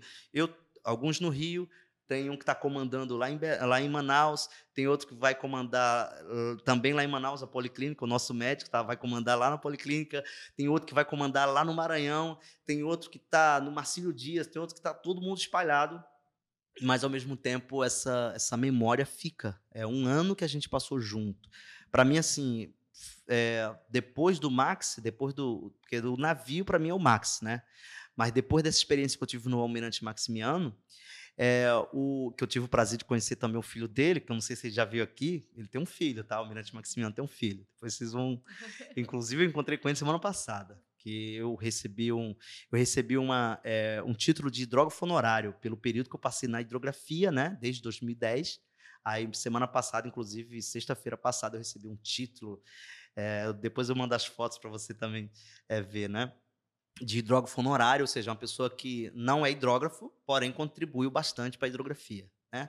Então eu estava, e inclusive o filho do almirante Maximiano estava lá, que já é um almirante da reserva, né? que também serviu na Marinha, estava lá, eu toda hora que eu vejo, eu falei, poxa, é uma honra poder falar com o senhor, porque o senhor é o filho do almirante do navio que eu mais gosto, né? Um, navio, um dos navios, assim, para mim, marcou a minha vida, o Maximiano. Então, nesse, nessa minha carreira, eu servi na esquadra, né, na Fragata Defensora, é, servi nos avisos da Escola Naval, no Jansen, Guarda-Marinha Jansen, é, servi de volta no, na esquadra, na Defensora, depois eu servi em navi, eh, no, é, navio patrulha fluvial, ou seja, tiquei essa parte operativa dos rios, depois servi no navio branco da DHN, no Antares, ou seja, outra marinha, que é a marinha do bode verde, né?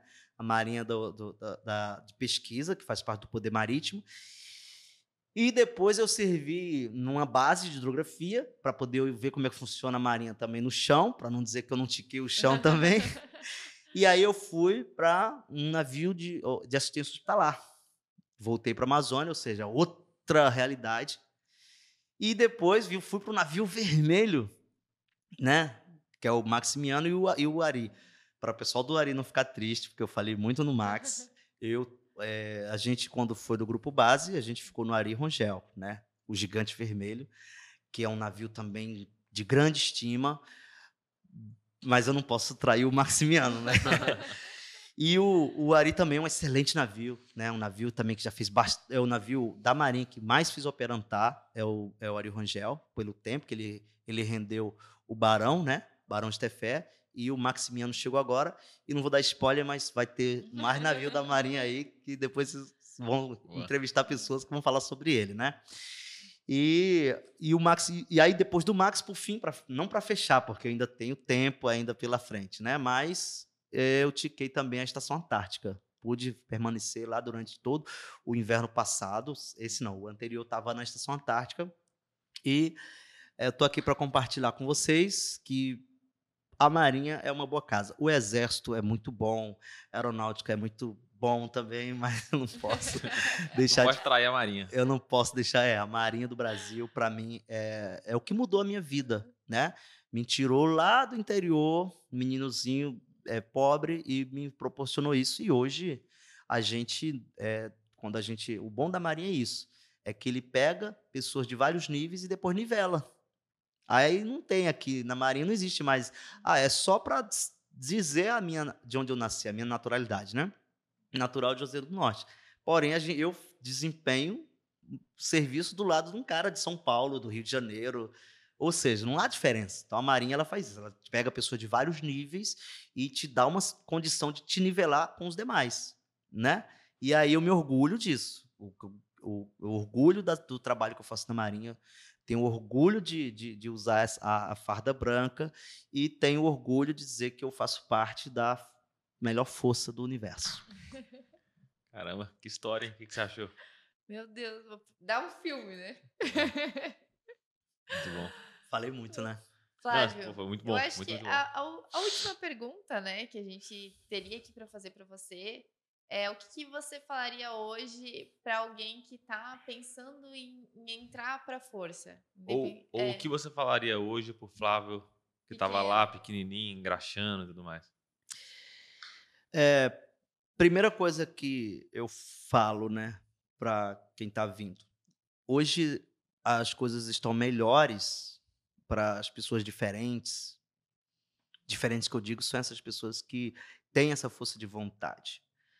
Porque hoje a maioria esmagadora estão é, viciadas em, em smartphone, em rede social. Então, enquanto a maioria se diverte com isso, essa parte de dedicação de livros, ela ficou meio que deixada de lado.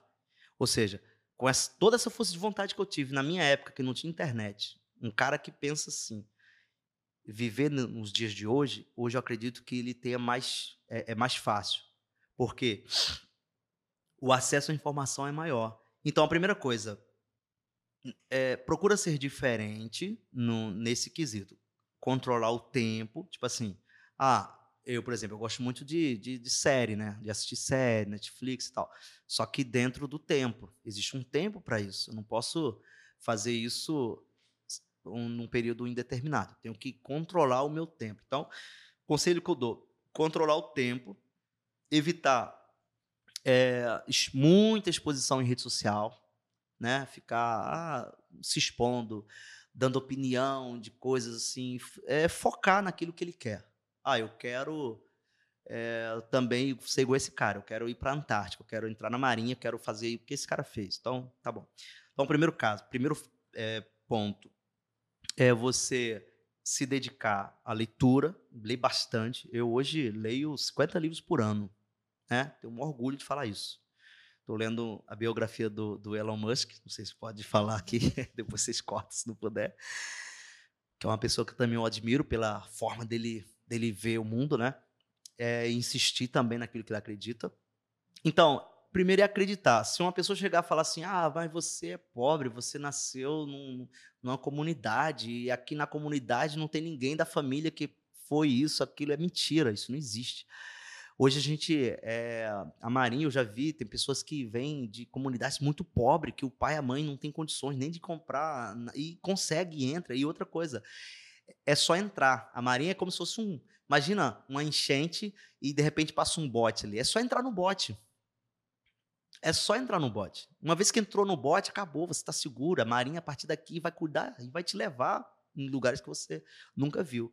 Então, é a força de vontade, é aquele fogo sagrado. O que é que você quer? Ah, eu quero ser um, é, é, é, um oficial da Marinha. Pronto. É, primeiro, você precisa querer. E segundo, não pode colocar na cabeça... é, é, os obstáculos, eles vão vir, porque isso é natural. Eu citei aqui vários momentos de obstáculos que era o momento de eu desistir. Eu conheci pessoas, inclusive da minha família, que tentaram fazer o que eu fiz, vieram, aí na, no primeiro obstáculo recuaram. Ah, que é, minha avó faleceu e meu pai tá triste, eu tenho que voltar para cuidar do meu pai, da minha mãe, não sei o que e tal. Era, tudo bem, é um momento de luto, eu entendo, mas tem que dar prosseguimento. O, os obstáculos eles vêm para todas as pessoas. A diferença é que poucos conseguem passar por cima deles. Então é sempre ter essa consciência. Eu quero isso. Se você quer manter o foco, evitar desperdiçar o tempo, porque hoje em dia eu acredito que o sempre foi, mas tá mais fácil de perceber que o tempo ele é o que nós temos de mais valioso. Não é o dinheiro, é o tempo. Observa. as mídias, ela coloca, coloca ativa o sininho, faz isso, faz aquilo. Por quê? Porque ele está querendo a tua atenção, ele quer o teu tempo. Então, quando toca, você para o que está fazendo para poder verificar, e a partir dali você fica. É isso, é o teu tempo. Então, se você pega esse tempo e aplica naquilo que você quer e que você acredita, né, você vai conseguir. E é, a Marinha ela não pede muito, a prova ela não é tão difícil. A prova é fácil. Para mim, hoje, se eu fizer uma prova de aprendiz marinheiro, é, sem estudar, eu consigo fazer e passar. Eu falo isso, não estou brincando, eu já fiz. E já peguei provas e fiz e refiz e eu consigo fazer e passar né? Mesmo já velho, com 43 anos, mas eu consigo. Porque eu nunca parei de estudar. Tem gente também que acha que depois que só estuda quando está na escola. Entendeu? Ah, acabou a escola, acabou o estudo. Muito pelo contrário. Aí é que eu vou começar a colocar em prática aquilo que eu estudei. Eu sou uma pessoa suspeita de falar, porque eu gosto de ler, eu gosto de estudar, etc e tal, né? Só que não, não parar nos obstáculos dificuldade financeira. Hoje está muito mais fácil, as pessoas fazem vaquinha, fazem não sei o quê. Hoje as coisas estão. O acesso é maior, né? As pessoas, a comunicação conectou todo mundo. Na minha época não tinha isso. É, meus dramas, só quem sabia era eu e meu pai ali, minha mãe no máximo. Hoje em dia, o teu drama, se você colocar daqui a pouco, está cheio de ligação, as pessoas vão te procurar. Então, eu acredito que hoje é mais fácil. Então, não acredita no impossível. O impossível, ele não existe né? Para aquele que corre, que gosta de, que tem motivação, que tem o fogo sagrado, né? O fogo sagrado é, faz parte da nossa rosa das virtudes, então esse fogo sagrado ele tem que ter. Eu quero entrar na marinha. Então, é, esse velho guarda aqui que já daqui a pouco está indo embora, te deixa é um exemplo disso. Não existe impossível. Sou pobre, minha família é pobre, eu não tenho condições, minha, nem mar tem na minha cidade. Entendeu? Nem mar tem, né? É, tem água, tá? O pessoal brinca, ah, não tem nem água. Não, água tem. A cidade é grande, tem mais de 200 mil habitantes. Hoje, Juazeiro do Norte, inclusive, quando eu voltei de férias, voltei do gelo, fui para Juazeiro, levei minha família, levei o meu branco de sul oficial, já que eu fui promovido em dezembro, é, revi o povo, revi as pessoas, né, contei de perto que eu passei e é uma realidade, gente. Então, eu estou aqui, contei, não é uma falácia, quem procurar vai me achar, depois eu vou ceder imagens para vocês verem e o impossível não existe. E eu sou muito grato, né? Eu fiz um vídeo uma vez homenageando meus professores, quando eu estava no Maxi. O vídeo viralizou. Foram lá na casa da minha mãe, entrevistaram a minha mãe, entrevistaram os meus professores. Depois eu voltei de branco lá na minha escola e, e revi os meus professores. Esse vídeo está na internet. Se colocar lá, marinheiro, é, da, é, sargento da marinha homenageia professor, vai achar. Tem não sei quantos mil visualizações lá. Não é meu, tá? Alguém postou e colocou lá e vocês vão ver. Então, e eu falei sobre isso, que o impossível não existe existe. Eu, pequenininho ali na escola pública, estudei, nunca estudei escola particular, sempre foi escola pública e consegui, né? Basta você ter um pouco de força de vontade. Boa. Muito alguma coisa? Falo não. não deixa eu falar não. Se Obrigado deixar... pela, pela, por compartilhar isso daqui. De verdade, compartilhar sua história. Foi muito... Talvez um dos podcasts que eu mais fiquei preso, assim, pensando... Você que vai contando a história, você consegue visualizar, vai, você vai imaginando. Acho Pô, que eu obrigado. nunca, nunca me senti tão perto ali do... da Antártica como me senti agora. Pô, até esfriou, né? até esfriou. É, inclusive, até fiquei ali no ar-condicionado, de fato esfriou mesmo. eu tô suado, é que eu tô falando, né? Mas e muito, muito bom. passa um filme também, né? Cabeça a minha também, a minha esse filme nunca vai se apagar. Eu imagino o velhinho contando isso para os meus netos, né? Daqui a pouco o Renato já está querendo casar. Daqui a pouco eu vou ter neto também, que se é, quiser, não só na Marinha, né? A gente fala Marinha, mas várias e várias outras oportunidades, né? Sim. Então, a outra coisa também tem hoje em dia, né? É uma coisa que eu evito também, sabe? Uma coisa vocês pediram o que eu falaria para um jovem, evitar entrar em é, em contendas desnecessárias. Hoje, as redes sociais elas viraram praticamente é, arenas, né? As pessoas, você bota uma coisa, daqui a pouco, daqui a pouco você bota outra coisa. Por isso que é um lugar que você tem que tomar muito cuidado com aquilo que você fala. Eu, nas minhas redes, podem entrar à vontade, quem quiser. Eu, eu geralmente eu sou bem eu sou bem ostensivo naquilo que eu falo. Eu não dou opinião política, eu não dou opinião religiosa, eu não dou opinião. Eu sei das coisas que, eu, que vai gerar polêmica e que vai me trazer dor de cabeça. Então eu evito. Para evitar os desgastes, entendeu? Por mais que eu tenha uma opinião, por mais que eu tenha é, é, um viés, mas isso são coisas pessoais, são coisas minhas. Entendeu? Então eu não preciso ficar, olha, é, fulano fez isso, ciclano fez aquilo e misturando. Até porque eu sou uma pessoa é, que goste de compartilhar coisas boas, né? E goste de trazer pessoas para justamente seguir esse, esse caminho de coisas boas e caminhos virtuosos. Aí, de repente, eu começo a, a trilhar por caminhos que uns vão elogiar, daqui a pouco outros vão criticar, daqui a pouco aí vira um embate, um debate, aí começa aí tudo aquilo, todas as virtudes, elas passam praticamente a perder o valor. Então, assim, é, eu falo isso para os meus filhos, tá? Evita emitir mais, evita e passa a captar menos, a captar mais e emitir menos, né? Porque às vezes você na imaturidade, eu posso dar uma opinião agora, porque eu tenho parte da informação aqui, eu tenho alguns dados. Aí eu emito uma opinião. Só que falta mais dados para poder eu, eu, ter uma certa uma certeza. Aí lá na frente começa a surgir outros dados que, que vão mostrar que eu estava errado. Mas eu já falei, todo mundo já espalhou, já copiou o que eu disse. Aí quando eu venho e não tem como eu voltar mais. Se eu tivesse o cuidado de emitir menos, eu não precisaria estar tá me explicando. Ah, então quer dizer que não é assim. Ah, então entendi. Pronto. Aí, ou seja, não, não, não desgastei a minha imagem.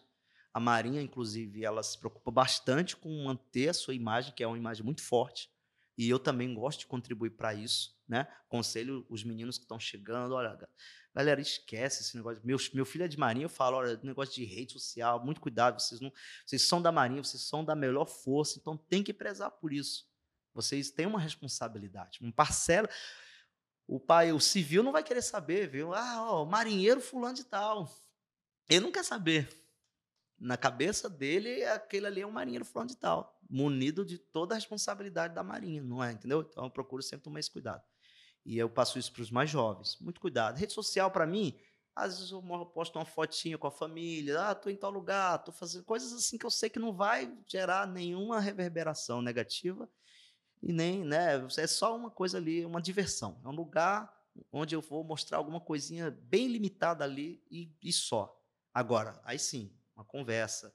Pode ver que até aqui eu tomei esse cuidado de não ficar falando em temas que vão gerar polêmica, né? é porque eu não sou político, eu não sou nada disso, né? E, e a minha função aqui é justamente repassar as coisas boas que eu vivi e que as pessoas que vêm depois possam seguir aí e colher alguma coisa, né, do que foi dito aqui. Boa, legal. Bom, Guilherme. Muito bom. Guilherme, né? Guilherme, Guilherme, Guilherme. Bom, mais uma vez, só agradecer, assim, pela presença, pelo tempo que você dedicou aí e disponibilizou pra gente pra poder quanto tempo? trazer. Eita! Ah, não sei, acho que umas duas horas e disponibilizou um tempo para poder conversar claro. com a gente, enfim, trazer um pouco da sua experiência, contar um pouco da história de vida sua e aproximar a galera que não teve a oportunidade de ver isso ainda, eles que eles possam usar isso daí como referência para a vida deles também. Claro. Então, de fato, foi um prazer para mim também. Quer falar alguma coisa? Não, muito obrigado. Eu acho que fica aí a, a, a o aprendizado, né? Que o impossível não existe mesmo, né, Guilherme? É, com certeza. Galerinha, esse foi mais um Zero Cast. Espero que vocês tenham curtido esse episódio. Se você gostou, estiver vendo pelo YouTube, se inscreve no nosso canal, ativa o sininho da notificação. Segue a gente nas redes sociais, arroba concurseiro01 underline oficial. A gente está sempre postando os cortes, falando quais são os próximos podcasts, mostrando a agenda, dando dicas sobre os concursos e tudo mais. E é isso, né? Acho que eu falei tudo. Fechou? Até o próximo Zero Cast, terça que vem, meio-dia. Valeu! Tchau, tchau.